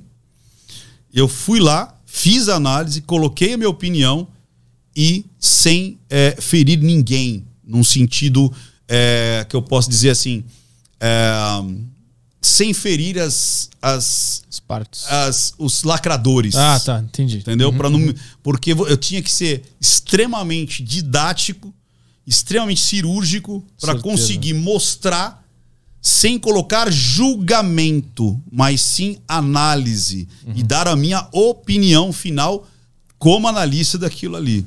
Então foi um que foi deu muito trabalho, né? Muito trabalho. Pela comoção social que tava. Exatamente, mas o e a gente foi trend, eh, trend, eh, trend Topics. topics do Twitter no dia seguinte, competindo com a eleição. Que ah, subiram o hashtag Mariana mentiu. Então, Eu vi que nesse, no vídeo do julgamento, os comentários era muita gente falando. Depois que eu vi isso aqui, mudei minha opinião. no meu vídeo, né? No, Sim. no- da, da- do julgamento. Ah, tá. Às E no 5 meu horas. vídeo também. Muita gente entendeu o que estava acontecendo. Depois eu fui procurado e tal para auxiliar, inclusive captação de imagens sobre tribunais. Então, é, eu te falei de Porto Alegre, não? O Tribunal, Tribunal, de, Tri- eh, Tribunal Regional do Trabalho de Porto Alegre está me procurando para eu é, passar um conhecimento de setup de captação de imagem de julgamento. Ah. Porque a captação de imagem pode, é, que a gente chama de linguagem silenciosa, é, é, do setup, o que está acontecendo ali, pode influenciar no julgamento, cara. Uhum. Na percepção. O que, que é essa configuração que tem que, que entrega as coisas que a gente não quer entregar? Cara, tem muita coisa assim. Por exemplo, no, o protocolo Ventura são sete aspectos. Então a gente dividiu em sete aspectos. É a vocalização. Então, o que você fala, sua voz. É, por exemplo, ah, muitas. ah, do menino é, que eu fiz agora, do Guilherme, muitas vezes assim: eu não queria matar. Eu não achava que isso era. Então, muda a aspereza da voz. Ou muda, pode aumentar a alteração vocal, timbre de voz, volume de voz. Então é algo que você tem que. Eu falo bandeira vermelha. Então eu tô conversando com você. Sabe aquela história assim? Ah, é Beatriz, né? Aham. O que aconteceu? Nada. É. Isso aí. É, ah, quer dizer então que aquelas. Aquela sua entrevistadora não deu em cima de você? Você fala, não. aí, aí você muda, cara, e você não consegue controlar esse não, sabe? Mas o que, que é isso? Tem uma vontade dentro do nosso cérebro de ser verdadeiro sempre? É. O cérebro ele é literal, lembra disso? Do literalidade? O cérebro ele é puro, ele é literal, cara. Tirando quando você tem transtorno de personalidade. Tá. Ele é literal. Então vocalização é um. Depois vem o E, né? Método Ventura. Ventura. Tá. Então, vocalização. Depois vem o E. O que, que é o E? As expressões, emoções. Então a gente às vezes, muitas vezes não consegue é, esconder é, as emoções. Por exemplo, quando eu estava contando lá da minha vida, eu vi que você deu uma marejada de olho. Eu vi que você fez assim. Você ficou um pouco tristinho junto comigo. Ah. Então, mesmo que. ó, agora você deu um sorriso. De repente você não pensou para dar esse sorriso. E foi um sorriso maroto, tipo assim: ah, esse cara é pilantra, cara tá me pegou. analisando", né? Hã? Então, eu, a gente tem as, as sete, né? Que é a tristeza, raiva, desdém, é, o, o medo, enfim. Né? Então, as expressões. Outra que a gente entrega, narrativa. Então, muitas vezes, você é um cara que conta as coisas na primeira pessoa. De repente você fala, então, mas aí o assassinato aconteceu e quando nós entramos, veja bem, naquele momento eu mudo o padrão de contar uma história. Entendi. Às vezes você fala, ah, quando eu cheguei, bati a luz, tal, encontrei o Caio. Então, naquele dia, ao abrir a porta e Caio adentrou, você muda seu padrão de narrativa. É, a narrativa pode ter storytelling, a narrativa pode ser formal, informal. Então tem várias coisas na narrativa. O T, trajetória ocular, mesma coisa. né? Então, por exemplo, você naturalmente você vai mexer com os olhos. Não existe o olhar da mentira ou o olhar da verdade. Existe a trajetória ocular. Então, por exemplo, onde é que você conheceu a Beatriz? Você lembra? Tinder. Pronto, você olhou para baixo que você fez uma emoção. E o que, que você sentiu a primeira vez que você viu a a Beatriz? Vontade de comer ela. E onde é que vocês se encontraram? Da minha casa, a gente tava em pandemia. Tá, e, e você lembra a roupa que ela estava vestida? Olha lá, diálogo interno. Tá vendo que você tá mexendo os olhos para um lado, para o outro? Ela vai te matar, que você Vai. nem lembra, né? Da... Ah, ela tava com uma blusinha branca e uma calça preta. Tá. E como é que você imagina, se você fosse casar com Beatriz, onde é que seria isso daí? E como é que seria isso? Imagine se fosse num lugar que você nunca foi. Como é que seria um lugar que você nunca foi? Pronto, tá vendo que ele é invertido? O pessoal de casa, não sei se tá falando pra ele, o pessoal dos venturianos já sabe que você é invertido. Então, Eu o sou que nem a Suzana Richthofen, então. não, não é isso. Você é invertido. Tô brincando, tô brincando. Ou seja, o seu diálogo interno tá aqui, porque você foi pensar, você foi imaginar aqui, você vê um lugar que você nunca foi, imagina tal, tal, tal. É, imagina, por exemplo, lembra da sua. de um amigo. Da, assim, o amigo que você mais curtia do- da, da terceira série. Terceira série. É, tenta buscar. Diálogo interno. Lembrei.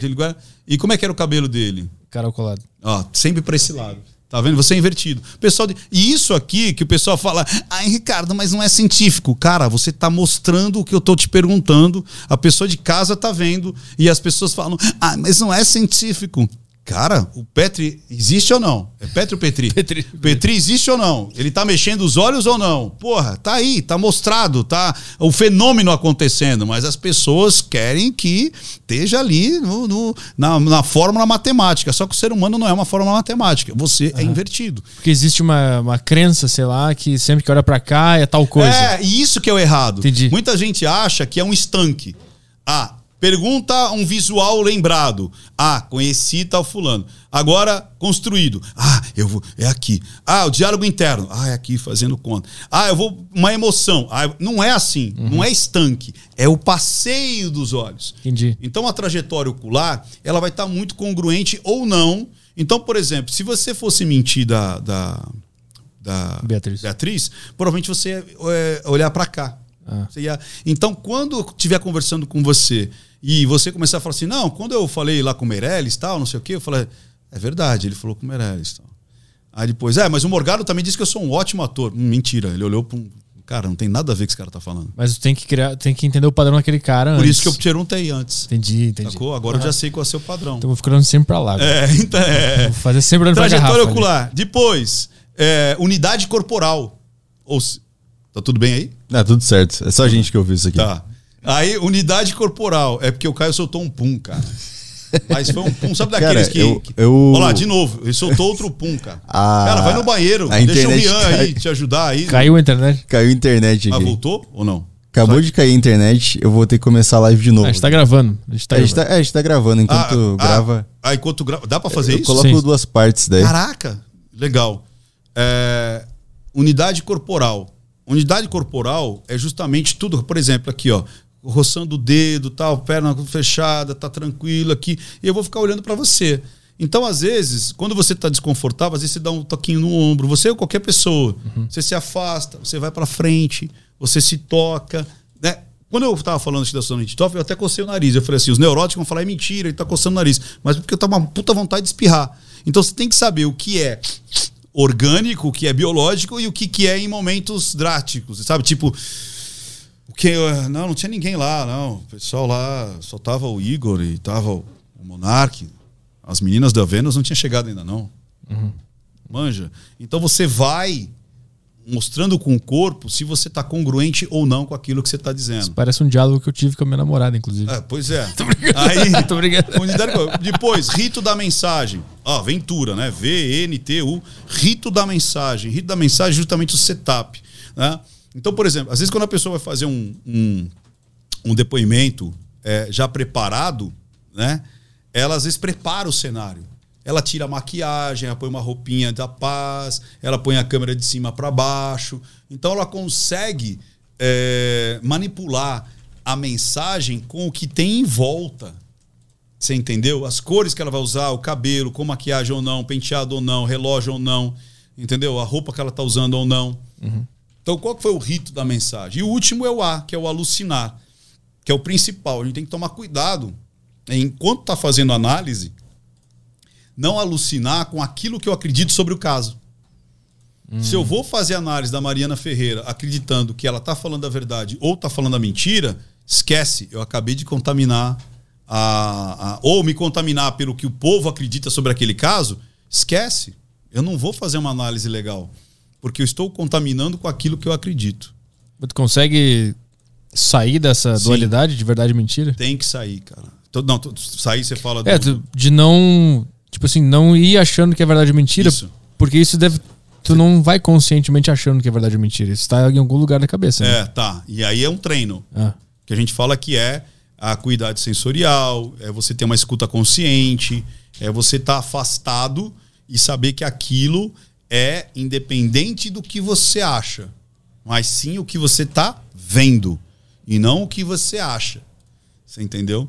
Você não pode fazer uma análise partindo do pressuposto do que você acha, senão dá besteira. Eu só queria avisar o pessoal aqui, aproveitar pra falar que a gente voltou, a gente tá ao vivo de novo. É, acho que começou uma chuva aqui e a internet deu uma cagada, mas a gente tá de volta aqui e tá tudo certo. A segunda parte vai ser postada em outro vídeo, porque o momento que a gente ficou off é, não deu pra. não foi pro YouTube. Então, quando acabar a entrevista, a gente coloca no YouTube. Tá. Certinho. Vamos pra Tá? próxima. Então, estão dizendo o seguinte, que a parte que perdeu não vai perder. É, A pessoa parte que- consegue assistir na hora que for pro YouTube, é isso? Sim, Show aham. de bola. Vamos pra próxima questão? Próxima questão é em áudio, da. Como que é o nome dela? Da Marcela Zaidan. Que legal isso. Tem áudio? Perguntas em áudio? Questões em áudio. Temos, aqui. Que é temos rádio. áudio. Temos áudio. A rádio anos Caio, 90 aqui. Peraí, Caio, temos áudio? Temos questões em áudio aqui, ó. Uau. Ricardo Ventura, meu nome é Marcela Zaidan, eu sou sua fã. Eu adoro o seu canal. Eu estou lendo o seu livro Como Manipular e Persuadir Milhares de Pessoas. E eu gostaria de ouvir você falando sobre ele aí na live do Petri, sobre como manipular não é necessariamente uma coisa ruim, não é uma- necessariamente uma coisa do mal. E que pode ajudar muito na nossa vida profissional e pode ser benéfico para todas as partes envolvidas. E beba água, beba muita água. O que, que é esse negócio de beba água? Ricardo, Todo, sempre Beba fala. água, beba muita água. Não tem explicação. Ou, ou, Tem, tem muita ou ajuda. explicação. Tem, ó, até o Monarca vai beber água agora, ali, invadindo pra roubar uma água ali, ó. Olha lá, todo mundo bebendo água. Tá vendo? Você viu? Sincronicidade o negócio. Pra caralho. É, meu amigo. E aí, é, é um bordão que eu criei. Do nada. Eu crio vários bordões. Cara, eu nunca criei um bordão porque eu quis.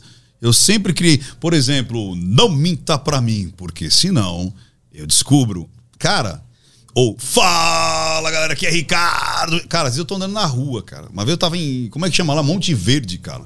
Tô eu e a Adriana lá, de repente me aparece um cara gritando do nada. Fala, Ricardo Ventura! A Adriana falou, quem é? Eu falei, não, eu sei quem é. É alguém que assiste o canal. E não tem uma pessoa, cara, que não liga pra mim no celular e fala: Fala, Ricardo Ventura. Então, eu criei vários bordões sem, sem Ah. criar. Então, tipo, tchau, tchau, tchau, tchau, tchau. Quando termina, né? Ou taca ali play. Então tem.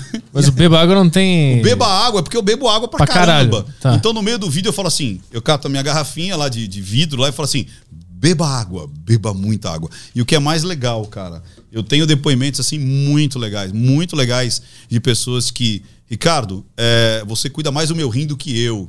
Ou agora, teve uma menininha que a mãe falou, a menina é de seis anos, cara. Ela falou assim, que ela vivia com infecção urinária. E aí, por eu beber água, ela toda vez que passa no garrafão fala: beba água, beba muita água. E quer catar água e beber pra falar. Porque eu, eu só falo depois que eu bebo. Então eu bebo, aí beba água, beba.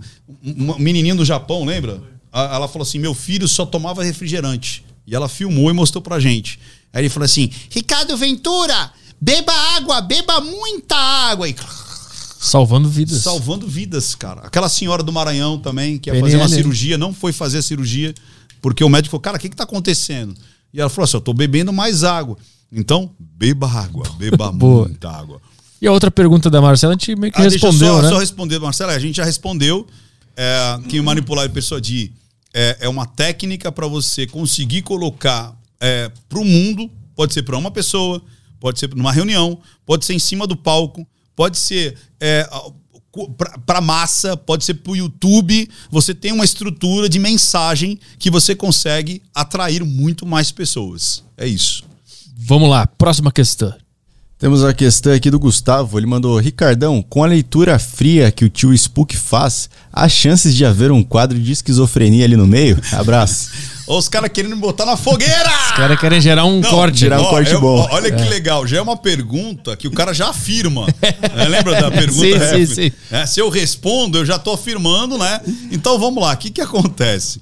É, o, é, como é que chama o rapaz aí? O Gustavo. Esse Gustavo é muito safadinho, né? Mas o que, que acontece?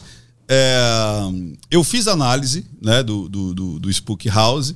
É, e, e, tipo assim, cara, eu faço análise da, daquilo que as pessoas me pedem.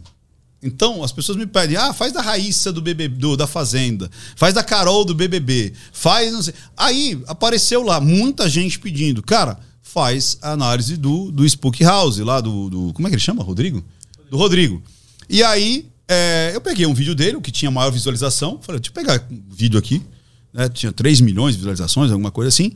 E aí eu fiz análise da narrativa dele, eu fiz em cima do que eu sei. Eu não julguei a crença dele, eu não julguei se ele acreditava ou não, eu não julguei se as pessoas que estavam ali acreditavam ou não, eu não julguei se o público dele acredita nele ou não, eu não julguei se ele- o que ele está fazendo é algo é, ilegal, imoral ou simplesmente é, da cabeça dele. Eu não julguei absolutamente nada. O que eu disse foi: essa estrutura de narrativa que ele usa é leitura fria. E, o que, e aí ele usa leitura fria, ele usa leitura crente, ele usa indução. O que é leitura fria? Leitura fria é você falar um monte de coisa e de repente a pessoa começa a pescar algumas coisas daquilo que você está falando. Então a leitura fria foi é, detetica- detete- detete- Detectada. detectada por um psicólogo chamado Forer. E aí ficou efeito Forer. Porque ele viu que tinha um, um outro cara que era um dono de circo, que chamava Bauner, se não me engano, que ele fazia adivinhações. Então eu vou te falar do, da sua vida.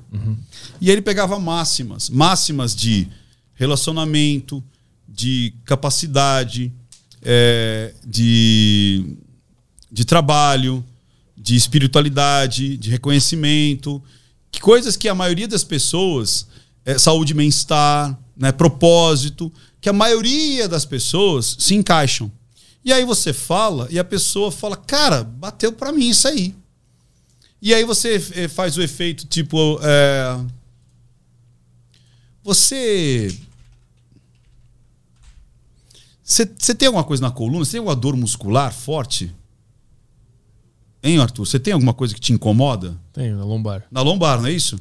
Eu senti. Porque tem um espírito obsessor aqui que pega a sua lombar. Você viu que eu já acertei na primeira, né? É. Agora imagina, se eu acerto na primeira, você fala, o Ricardo tá vendo a porra do espírito obsessor pegando a minha coluna. Aham. E você vai ficar. E vou te falar mais ainda. Você é um cara que você quer o sucesso. Você quer tanto sucesso que você passou em cima de muitas coisas que nem você acreditava que ia conseguir. As pessoas mais próximas de você, aquelas do passado, disseram: você tá louco. Mas você sabia. Você sabia que você podia conseguir. Muitas vezes você acorda com essa dúvida: será que é para mim? Será que eu vou desistir? Mas você sabe que você tem potencial. Você sabe que lá dentro você é um cara que vai estourar. E não por você. Porque tem pessoas que precisam de você. Você tem pessoas para ajudar, não tem? Não é só por você que você está fazendo isso. Você é um cara da risada. Você é um cara do humor. Mas ao mesmo tempo você sabe que você quer levar filosofia para as pessoas. Você quer levar que as pessoas sintam quem realmente elas são, além só do humor. Você sabe que você é maior do que isso, não é verdade? você entendeu? Eu vou, volto, e você, eu vejo se você está se emocionando ou não. E eu vou dizendo coisas que. E a, e a lombar eu acertei na, na primeira, olha aí. E agora? Acertei na primeira. Como é que faz? Hã? E aí eu vou jogando, isso é leitura fria. Entendi. Tu vai vendo o que, que o É. cara vai reagindo e tu vai. Vai reagindo. Ele vai te dando pista e tu vai seguindo. É. Entendi. Por exemplo, eu gosto de fazer muito dessa daqui, ó. Põe a mão aqui, ó. É, é, chega mais perto. Tipo assim, mais perto ainda. Põe- não, põe aqui em cima. Como em cima Aqui da tua. Ah, isso, mas não toca. Tá. Você vê que, ó, sem, sem tocar, presta atenção na sua mão, ó. Você, sen- você sente que você, por mais que você segure, você tem vontade de ceder o braço? Olha pro seu braço. Olha como você tem, ó, ó, viu? Tá vendo como você tem vontade? Você tenta botar a força pra cima, por mais que você tente, fica mais pesado. Olha pro braço. Quanto mais você joga pra cima, mais pesado fica. Quanto mais você joga pra cima, mais pesado fica. Você tenta colocar o seu braço pra cima, mas cada vez ele tá ficando mais pesado. E você sente uma energia, não sente? Ficar no calorzinho na palma da mão? É, então, cada vez mais. E a vontade é tão grande que fica mais fácil você soltar o seu braço do que você botar ele pra cima, não é isso? É, e você vai colocando ele pra cima como se fosse uma pluma, não é isso? Você quer colocar o braço pra baixo, mas ele vai se indo pra cima como se fosse uma pluma. E ele vai subindo, distanciando da minha mão cada vez mais, mesmo que você não queira, vai distanciando da mão cada vez mais, é isso. E distanciando, isso, cada vez mais. Mesmo que você não queira, vai distanciando, subindo cada vez mais, isso, cada vez mais. Quanto mais você tenta, mais leve fica. Quanto mais você tenta, mais leve fica. Quanto mais você tenta, mais leve fica. Aí, pronto. Eu faço uma indução, você fica ali, tá subindo, daqui a pouco não tá mais, agora tá descendo, agora tá ficando leve, e aí? Você entendeu? E o seu braço foi subindo. Primeiro eu falei que tava descendo. Quando eu vi que você tava subindo, eu falei, agora vai subir. Ah. Eu acompanhei o que você tava. E aí, se eu ponho você ali e falo assim, ó, ó, não sei se você tem capacidade disso, mas eu, eu acredito que você vai começar a sentir uma, uma coceira na nuca agora. Ó, ó, ó, não tá? Não tá começando a coçar? Deu no nariz. No nariz, deu no nariz? Mas na nuca tá cada vez mais, não tá? Não tá com Caralho. vontade de coçar? Tô, Coça! cara. então coça e se liberta disso, pronto aí. Não ficou com uma dorzinha aqui? É, ó, ó, não tá? Ai, não tá? Olha lá. Você entendeu? Porque a gente tá num rapport tão grande aqui, e aí eu vou te induzindo a sentir coisas. Isso é feito fora. Isso é leitura fria. Isso é indução. E aí eu mostrei que existia uma narrativa ali que batia exatamente nisso aí. Entendeu? Saquei. É isso, Ok. cara. Agora, é, se ele acredita tanto nisso, se ele acredita que ele não faça isso de forma consciente, então realmente já está na mente dele. Esse deslocamento da realidade, de não perceber o que ele faz. Aí ele precisa realmente que alguém faça um exame mais clínico para saber o que, que é isso aí. Se é consciente ou não. Entendeu? Próxima Vamos lá. questão aí. Tem a questão do Nicolas. Ele mandou aqui: Como você explicaria a fobia social? É um transtorno real ou apenas uma crença limitante? Cara, toda fobia é um aprendizado. Ninguém nasce com fobia. Já viu alguém nenê com fobia social? Já viu uma criança com 5 anos com fobia social? Não tem, é um aprendizado. Toda fobia é um aprendizado. Você aprende a ter aquela fobia. É. Em algum momento você aprendeu que era mais seguro você não se relacionar. Sacou? Próxima, vamos lá. Tem o Lucas. Ricardo, qual é, a, qual é a melhor forma de tratar um trauma sozinho?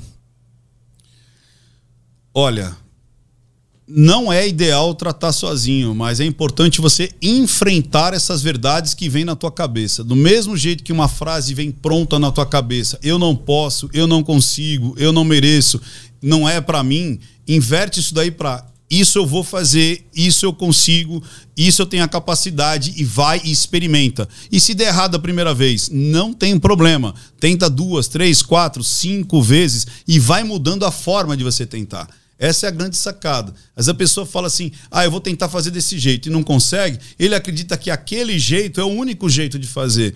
Você sabe o que, que o 14 bis chama 14 bis? Tem ideia? Não. Você tem ideia, Caio? Por que o 14 bis chama Faço a 14 menor- bis? Faço a menor Porque ideia. o Santos Dumont, ele projetou, construiu uma vez o avião. E não deu certo. Ele levou até o campo de Bagatelle e falou: vamos voar. E não deu certo. Aí ele volta, aí ele projeta o segundo, constrói, vai para o campo de Bagatelle, não voa. Aí ele volta, constrói o terceiro, vai para o campo de Bagatelle, não volta. Eu vou falar até o final. Ele projeta o quarto, constrói, vai para o campo de Bagatelle e não voa. Ele volta. Ele está fazendo o mesmo avião? Não. Aí ele faz a quinta vez. Projeta, constrói, campo de Bagatelle, não voa. Sexta vez, projeta, constrói, vai para o campo de Bagatelle, não voa. Sétima vez, aqui já começaram a falar: mano, você é louco, para. Não vai dar certo, não é para você. Aí ele vai, oitavo, projeta, constrói, vai para o campo de Bagatelle, não voa. Nono, ele projeta, constrói, vai para o campo de Bagatelle, não voa. Décimo, ele projeta, constrói, vai para o campo de Bagatelle, não voa. Décimo primeiro, se ele tivesse parado no décimo, ia falar, impossível voar. Ele constrói, vai para o campo de Bagatelle, não consegue. Décimo segundo, projeta, constrói, campo de Bagatelle, não voa. Décimo terceiro, essa aí o Zagalo já deve ter falado para aqui. O Zagalo já existia naquela época. Falou assim, cara, para, 13 e tal. Aí ele vai, não voa. Décimo quarto, ele constrói, projeta. Enquanto ele tá levando para o campo de Bagatelle, ele quebra. Aí ele volta, reconstrói. Por isso que é 14 bis. Aquele era a 14 quarta tentativa que ele tava tentando voar. Aí ele voa. Aí chamam ele do quê? De gênio. Caraca, o gênio. Cara, o cara é um gênio, é. Mas não é fácil ser gênio. A mesma coisa quando você tem alguma limitação. É fácil você sair? Às vezes sim, às vezes não. Mas você tem que tentar de formas diferentes E não levar o erro pro pessoal, né? e não repetir o mesmo erro. O erro foi uma tentativa que não deu certo. O Santos Dumont tentou 14 vezes até dar certo. Do caralho. Vamos pra próxima? Questão? A próxima questão é do Vinícius Albuquerque. Puta conversa foda. Ricardo, tive um relacionamento abusivo de seis anos, durante o qual fiquei, sei- fiquei dois anos em depressão. Terminei o relacionamento e ter um filho nele me ajudou a ver ah, me ajudou a ver que valeu a pena o sofrimento simplesmente pela existência do guri. Porém, esse período de depressão parece ter destravado uma teimosia em pensamentos tristes ah, uma, em pensamentos tristes e desistentes que simplesmente não existia an- anteriormente. Em tudo o que eu vou fazer, me sinto um lixo, como se nada valesse a pena. Tem alguma dica de como lidar com isso? Será que há alguma forma de voltar a minha mentalidade ao ponto inicial antes que eu sumisse, Assumisse. assumisse esse comportamento? Legal. Sabe uma coisa que é importante? É lógico, às vezes precisaria de um pouco mais de tempo ou não, mas eu gosto de falar o seguinte: que às vezes as pessoas não percebem que. Lembra do lance do insight, desejo, comportamento e tudo mais? Quando você se sente um lixo, eu sempre faço per- pergunta para. Como é que ele chama? É o. Vinícius. Vinícius. Eu perguntaria pro Vinícius: Vinícius, como é que você faz para se sentir um lixo? Porque a gente tem um protocolo. Como é que você faz para se sentir um lixo? Né? Me explica. Se, se eu tivesse que me sentir um lixo, o que, que eu tenho que fazer? Quando você coloca isso no papel, quando você pensa racionalmente, você vai ver que tem uma estrutura. É quando alguém me fala alguma coisa, é quando eu tô pensando alguma coisa, é quando me desperta alguma... Então vamos quebrar aqui. Não tenta consertar aqui. Lembra do negócio de emagrecer, de juntar dinheiro? Então, o que que acontece? Qual que é o gatilho? O que que me dispara? Eu vou contar um meu para que ver se as pessoas é, é, é, tentam fazer isso sozinha. A gente chama que é distanciar. Você tem que olhar para você é, como se estivesse vendo num cinema e fala o que? Como é que ele chama? Vinícius. O que que o Vinícius faz? O que que você faz, né? Passo a passo para se sentir um lixo. É só lixo que ele falou? Qual a outra palavra que ele usou? Putz, um lixo. Pensamentos um- tristes, É, desistentes. O que, que você faz para começar a ter pensamentos tristes? Ah, eles vêm. Não, não é assim. Vai- Você tá sozinho, você tá vendo a televisão, você tá conversando. O que, que, que você faz? Quebra esse estado inicial. Por exemplo, eu perdi a cabeça. Quer dizer, eu perdi a cabeça. Tá. Entendi. Eu perdi a cabeça. Eu queria sair na porrada, era uma coisa muito louca. Mas em momentos muito específicos, assim. Eu sempre fui lutador, eu sempre lutei minha vida inteira, judô e jiu-jitsu. Então eu sempre me mantive afastado de briga, naturalmente. É, só que tinha momentos que eu surtava, cara.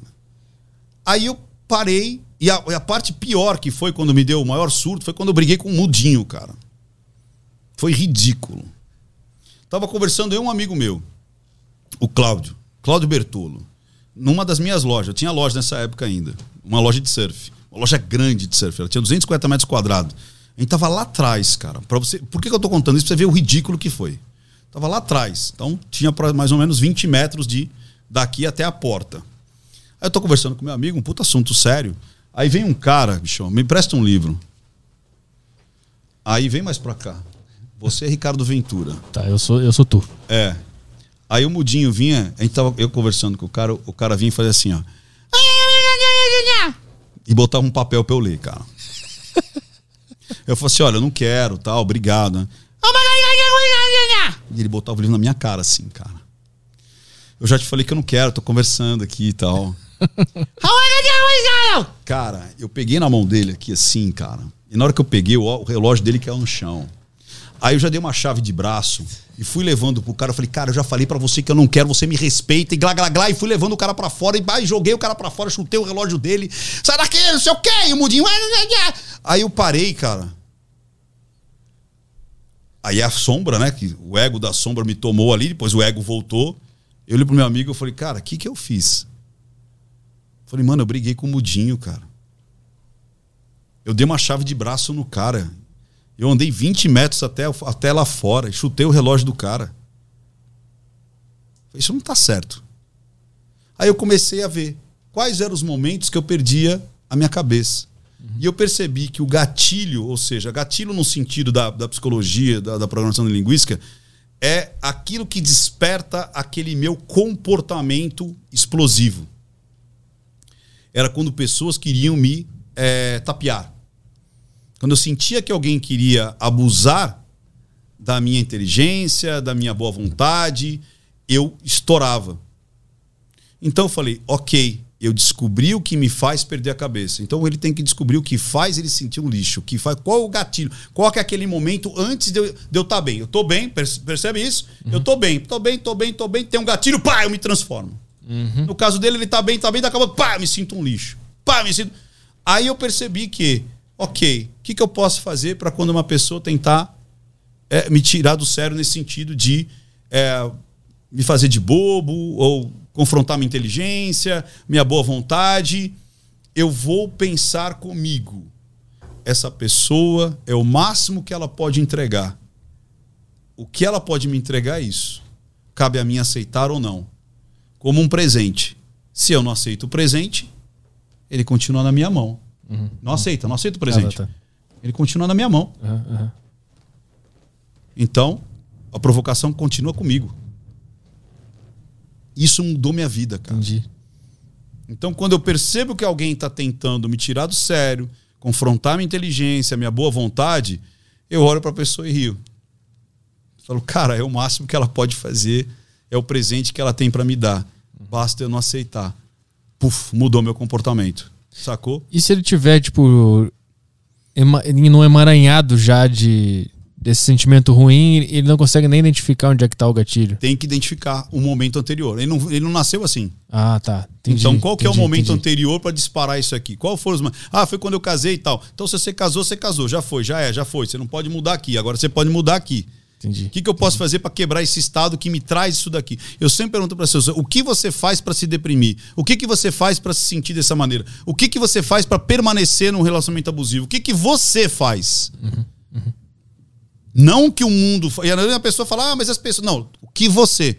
Como é que, o que, que você pensa? O que, que você faz? Qual que é a sua posição? Qual que é a sua respiração? Onde você tá? O que, que você tá olhando? Como é que você tá? Aí você começa a quebrar essas situações. E aí, se você quebra esses insights, se você quebra essas provocações que o mundo vai te trazer, você acaba mudando. Lembra da interface? O meu desejo que vai levar a um comportamento. Sacou? Mas quando tu te faz essa pergunta, a resposta vem. Basta identificar ela lá dentro. Vem. Tá. Por isso que é sempre assim. Não, não adianta você falar, ah, mas porque as pessoas. Não, eu quero saber o que você faz. Aham. Então, qual que é? Ah, quando o cara fala tal coisa, aí eu penso em revidar. Então, o que, que eu posso fazer para não revidar? Eu posso pensar em outras coisas. Eu posso agir de outra maneira. E vai tentando. O certo, o mais ideal seria você buscar ajuda profissional e uma pessoa. Principalmente um psicólogo, um, um psicólogo, um psicanalista. Mas não dando para fazer, tenta quebrar essa estrutura de comunicação. O que, que a comunicação te faz? Sempre é uma comunicação. Ou uma comunicação externa ou uma comunicação interna. Você começa a pensar em alguma coisa que te causa, às vezes, ansiedade, que te causa medo, que te causa é, uma situação que você acredita que você não controla. Então muda isso daí. No início, às vezes, é difícil. Mas com o tempo, tem até uma técnica no, no Crenças que a gente chama de switch, switch que é o seguinte: ah, eu, eu quero ver um site pornográfico. O que, que você quer fazer no, no lugar que vai te preencher o tempo, que vai ser muito mais útil? De repente, ler um livro. Cara, toda vez. E aí você faz assim: você fecha o olho, imagina o site pornográfico vindo. Na hora que ele vier, imagina ele sumindo e vendo o livro que você quer é, a, a ler. Você vai come... E na hora que aparecer o livro, você abre o olho. Aí toda vez que vier à mente é, o, o- site pornográfico, aquela coisa pornográfica, ele vindo, você vem a imagem do livro tampando e você abre o olho. Chama switch. Ou seja, quanto mais você fizer essa velocidade, e inclusive fazendo essa. essa tem gente que faz assim, inclusive, switch, que é, é- é você. Na hora que você conseguir mudar a cena, você abre o olho. Então, toda vez que você tiver com vontade de fazer uma coisa que você não quer, você coloca um outro quadro, um- um- e, e- e essa cena que é a ruim, você deixa ele. Vamos lá de novo. Eu tô pensando em fazer pornografia. Começa a transformar esse quadro em cinza, começa a se afastar e vem um outro quadro que o que você quer, você fazendo aquilo em colorido. E aí esse quadro vai sumindo. Quando esse quadro colorido for em cima daquilo que você não quer, que está em preto e branco, você abre o olho. Quanto mais rápido você fizer isso, você começa a acomodar sua mente para toda vez que você pensar numa coisa, na realidade você quer outra. É switch que chama isso, é uma técnica é bem legal. Do caralho. É, Reprograma o. Reprograma, é. Realmente. É, e Foda sempre assim, tudo que você não quer, deixa é, preto e branco, imóvel, estático e sumindo. Tudo que você quer, colorido, em movimento. Então, vê o site pornográfico brrr, e você lendo o livro, você caminhando, você fazendo qualquer outra coisa, colorido, com muita. é, e, e com movimento. Deixa uma coisa extremamente é, digital. A outra analógica, a outra cinza, a outra se afastando, se quebrando. E essa daqui vindo cada vez mais brilhante, mais bonita, mais interessante, em movimento. O seu cérebro vai gostar daquela que é mais real. Você entendeu? Muito bom, É caralho. bem legal isso aí. Vamos pra próxima aí? Tem uma questão em áudio aqui do Vamos. Lucas. Vou tocar Bora. a questão do Lucas. Opa, você que tá sem áudio? Vocês estão ouvindo aí? Não. Eu tenho uma questão que eu venho pensando há um tempo, que é que eu acho que grande parte dos problemas humanos estão relacionados na gente ter uma consciência que evoluiu demais, evoluída pra caralho, com o cérebro com muitas coisas primitivas ainda. Foi uma evolução que não deu tempo de acompanhar, eu queria saber se tem alguma, alguma base nesse pensamento, ou se é só uma loucura minha mesmo. Valeu, boa noite. É obrigado. Lucas o nome dele? É. É aquilo que ele tá falando. Lucas, na realidade, cara, o ser humano, ele tem a parte biológica e ele tem a parte mental. E a parte, a parte biológica precisa muito é, das suas necessidades biológicas basais. Então, ao mesmo tempo, você fala, ah, a mente é evoluída. Cara, a plástica cerebral é a mesma nos últimos 50, 200 mil anos. Tem muita gente que acha, nossa, é, somos muito evoluídos. Nada. A gente só tem mais conhecimento, mas a plástica cerebral é a mesma. Se você catar um molequinho lá, sei lá, Homo sapiens da caverna e botar ele agora, ele vai nascer. Tanto é que uma criança nasce zerada. E ela não se adapta ao, ano 2021? Sacou? Ou seja, ninguém está nascendo com toda a capacidade é, de conhecimento do que a humanidade é, construiu até hoje. Você nasce zerado. A diferença é que você tem mais carga é, de conhecimento. Mas as agruras, os desafios são os mesmos, cara. São os mesmos. A gente busca as mesmas coisas. A gente busca conexão, a gente busca prazer, a gente busca é, é, parceiro sexual, a gente busca reconhecimento, a gente busca amor, a gente busca unicidade, carinho, a gente busca o religare com alguma coisa superior. É igual. O que muda é o cenário, ou seja, é o supérfluo.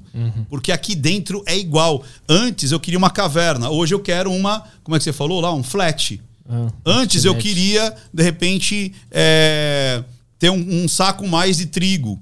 Hoje eu quero ter uma Ferrari.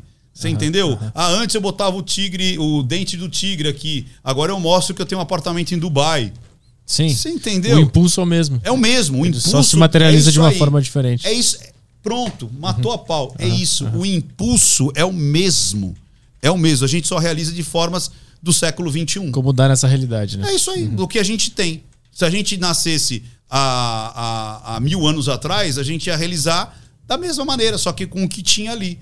Se a gente nascesse há cinco mil anos para frente, a gente vai realizar com o que tem nos cinco mil anos para frente. Mas os desejos do ser humano são sempre os mesmos. Temos mais alguma coisa aí? Agora temos uma questão aqui no super chato do YouTube. Super chato do YouTube, vamos lá. O Rodrigo Nuso mandou aqui. Ricardo, qual seria o perfil psicológico do Walter White da série Breaking Bad? Cara, não sei. Eu não assisto Breaking Bad, então. Na outra live tinha superchat? Tinha, era esse aqui. Esse aqui era da outra live, Ah, mas eu tá. salvei. Beleza. Era então. o único. Eu assisto muito pouca série, cara. Eu até. A última que eu assisti, eu não consigo chegar até o final, cara. É muita coisa, muito, É, muita temporada. Eu, eu assisti um pouco de. Como é que chama lá? O. Do Walk lá, como é que é? O Dead Walk lá, como é que é? Walking Dead? Walking Nunca Dead. vi esse. Walking Dead. É, assisti aquele N, N with N, que é muito legal. Bem água com açúcar, mas ele é tão legal, cara. Não qual é N with N. É N com N. Então é N with N. Uhum. Então é N com N. É, a outra, como é que é? O Gambito lá da, da Rainha? da Esse é bom. Se tem uma temporada só, Legal aí dá pra também. comprar. Tu viu Mind Hunter? Acho que não, não. Mind Hunter é legal, acho que tu vai gostar. É, foi o primeiro cara que descobriu que existia serial killer e ele formalizou isso numa Me- técnica. É, me falaram desse. É que agora eu tô, eu tô, eu tô reformando meu apartamento geralzão. Aí eu estou morando com a minha sogra. Ah. Olha que beleza. Vou ficar quatro meses morando com a sogra. E aí lá não, não temos sinal de internet, só no celular. Aí Ah. não dá pra. Dá, dá. Sabe o que acontece, cara? É tipo assim, é uma coisa muito legal. É, eu gosto muito de coisas. Eu gosto muito de documentário. É, minha esposa odeia documentário. Ela gosta, quando ela tá em casa, assistir coisas extremamente fúteis. Sim. Sabe? Tipo assim, cara, eu não quero quebrar a cabeça com, com, com política agora, eu não quero quebrar a cabeça Conhecimento, com né? conhecimento, eu não quero. Eu quero relaxar, eu quero simplesmente deixar correr. Eu não quero nem se. A gente assistiu até o Breaking Bad junto. Então é tipo assim, a gente, a gente, a gente criou um, um ritmo muito legal que a gente conversa muito. Então, à noite, a gente praticamente não assiste televisão, não liga a internet e conversa.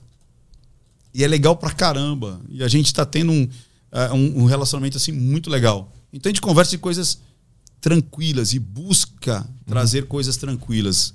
Fúteis no sentido de tranquilas. Leves. Leves. Aham. É, não seria fútil, seria leve. Entendeu? Coisa assim, vamos tentar buscar pro leve, vamos tentar buscar pro lado mais tranquilo, e não muitas coisas, né? Densas. É, exatamente. Sim. É. Vou fazer isso. Uma boa dica também. É, eu acho muito legal, sabe? Conversar do que, que a gente vai fazer, para onde a gente vai viajar, é, como é que seria, como é que não seria, entendeu? A gente discute também política, a gente discute, a gente discute muito política, mas num sentido não de é, militância, Aham. mas para onde vai essas coisas? Para onde, onde vai o Brasil? Para onde vai o mundo? Hã? Então uma coisa leve, é, o certo seria leve, não fútil. Leve. A gente conversa de vários assuntos, mas de uma maneira leve. Isso antes de dormir, tu assiste documentário, tu escolhe outro horário, horário pra ver? Exa- exatamente. Porque senão interfere. Tá? É, não interfere. Na tua vida, na tua cabeça? É, exatamente. Então é tipo assim, é, ela cede muitas coisas, né? É, e eu é, acabo cedendo outras tantas coisas, Uhum. entendeu? Então a gente busca, é, tanto é que, por exemplo, é, ah, vamos é, jantar. Então eu ponho às vezes o pânico, Uhum. entendeu? Ponho um podcast. Né? Esses dias eu estava assistindo o seu, várias entrevistas que você estava fazendo. Falei. Deixa eu ver esse cara, esse maluco aí. entendeu? São coisas leves, entendeu? Eu quero, tipo assim, eu não quero ficar questionando, sabe? Umas coisas muito pesadas. Então, eu ponho coisas tranquilas ali, morning show, sabe? Coisa assim, tipo, quadrilhas, né? Então, é, coisas assim mais, mais tranquilas. Cara, eu, eu assinei o Disney Plus. Eu acho que eu achei o negócio. Eu vi animação. Porque animação é divertido com mensagem que tu É. reflete, mas é leve. É leve. É do caralho. Então, eu acho que tem que ter um momento pra pra- pra ficar leve. né? Eu, eu- eu sou muito pesado, eu gosto muito de filosofia, eu gosto muito de antropologia, eu gosto muito de testes psicológicos, eu gosto muito de testes comportamentais, A sabe? existência É, si. porra, e aí é um saco, cara, pra quem não curte, entendeu? Eu ia até te perguntar se saber de tudo isso E da a cabeça série, e não... o que, que é a série, cara? A série praticamente é uma novela. É que agora ficou bonito, né? Eu assisto uma série. Cara, é uma novela. Sim. Em capítulos que vai um guindando no outro. É um tanto filme enorme. É, é uma, é um- uma novela, cara. É uma novela. É, um puxa uma coisa para um lado, outro puxa com o outro ali, mas é uma novela. E, e eu gosto muito de documentário, cara. Eu gosto muito de- da, da parte da ciência, sabe? Mas ciência, como eu falo, do ser humano. Eu gosto muito dessa parte é, de entender o ser humano. Entender esse Muito. mistério Sempre, que é a cabeça. sempre gostei. Tem mais perguntas aí, Caio? Acabaram com as perguntas. Acabaram as perguntas aqui. Ninguém Então- mandou nada. Então vamos embora, né? É, É isso aí. legal, né? Muito legal. Foi bacana, gostei muito. Várias sincronicidades. Várias sincronicidades. Isso é Isso é... Primeira vez que isso acontece, assim, São na minha sinais. vida. É, são sinais. Sinais. Ó, e posso dar um recado final? Claro. Cara, tem um curso gratuito. Se você quer aprender a identificar a mentira, entender a mentira e se posicionar, é a jornada do Não Minta Pra Mim. É só você entrar em nãomintapramim.com.br. É um curso gratuito com certificado. E agora é dia 1 de abril, né? 1 de abril eu tô lançando o meu. Quantos livros tem aqui? Quatro? Tô lançando o meu quinto livro, que é o Introdução à Linguagem Silenciosa. No dia 1 de abril.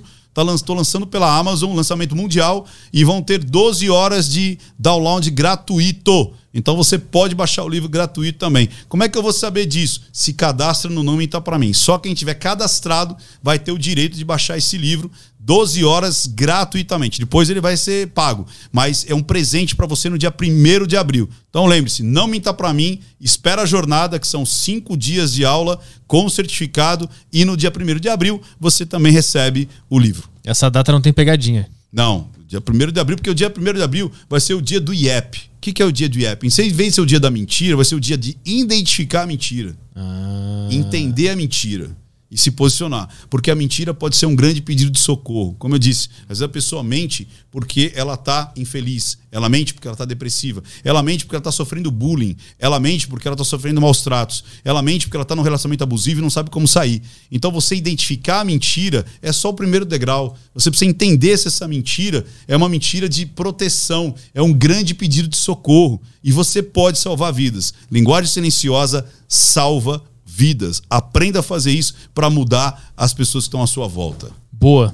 Obrigado por vir aqui na Deriva. Valeu. Mas Os caras mandaram um superchat agora. Qual?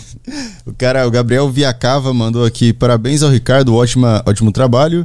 Ahn, e o Rafael mandou pergunta o perfil psicológico do Lula.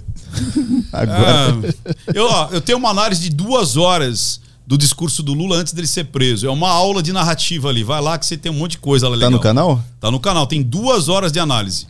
Fechou, o link do canal tá na descrição aí. Boa. Não minta pra mim. Qual o soundboard da partida de hoje? A partida de hoje é. Cara, essa aqui eu não lembro o que, que é. Vamos nessa que eu não sei Sortida. o que, que é. Vamos lá, sortida. Fala, fiote. Esse era o bola? É o bola. Fala, fiote. é o Morgado imitando bola. Ah, é? ah, você não sabe. É o boleta. Você não, não é o morgado. Você o é morgado moleque, não vem, pô. você é moleque. Você não tava lá. 30 anos. Você não pô. sabe. E beba água. Dá um like nesse vídeo aqui, porque o Aderiva é o menor podcast da Podosfera, então nós precisamos da sua ajuda. E acho que é isso aí, né? Fechou. Vamos partir desta para melhor? Vamos ver o que tem no lado de lá. Valeu. Tchau, tchau, pessoal. Até sexta. Tchau, tchau, tchau, tchau, tchau, tchau.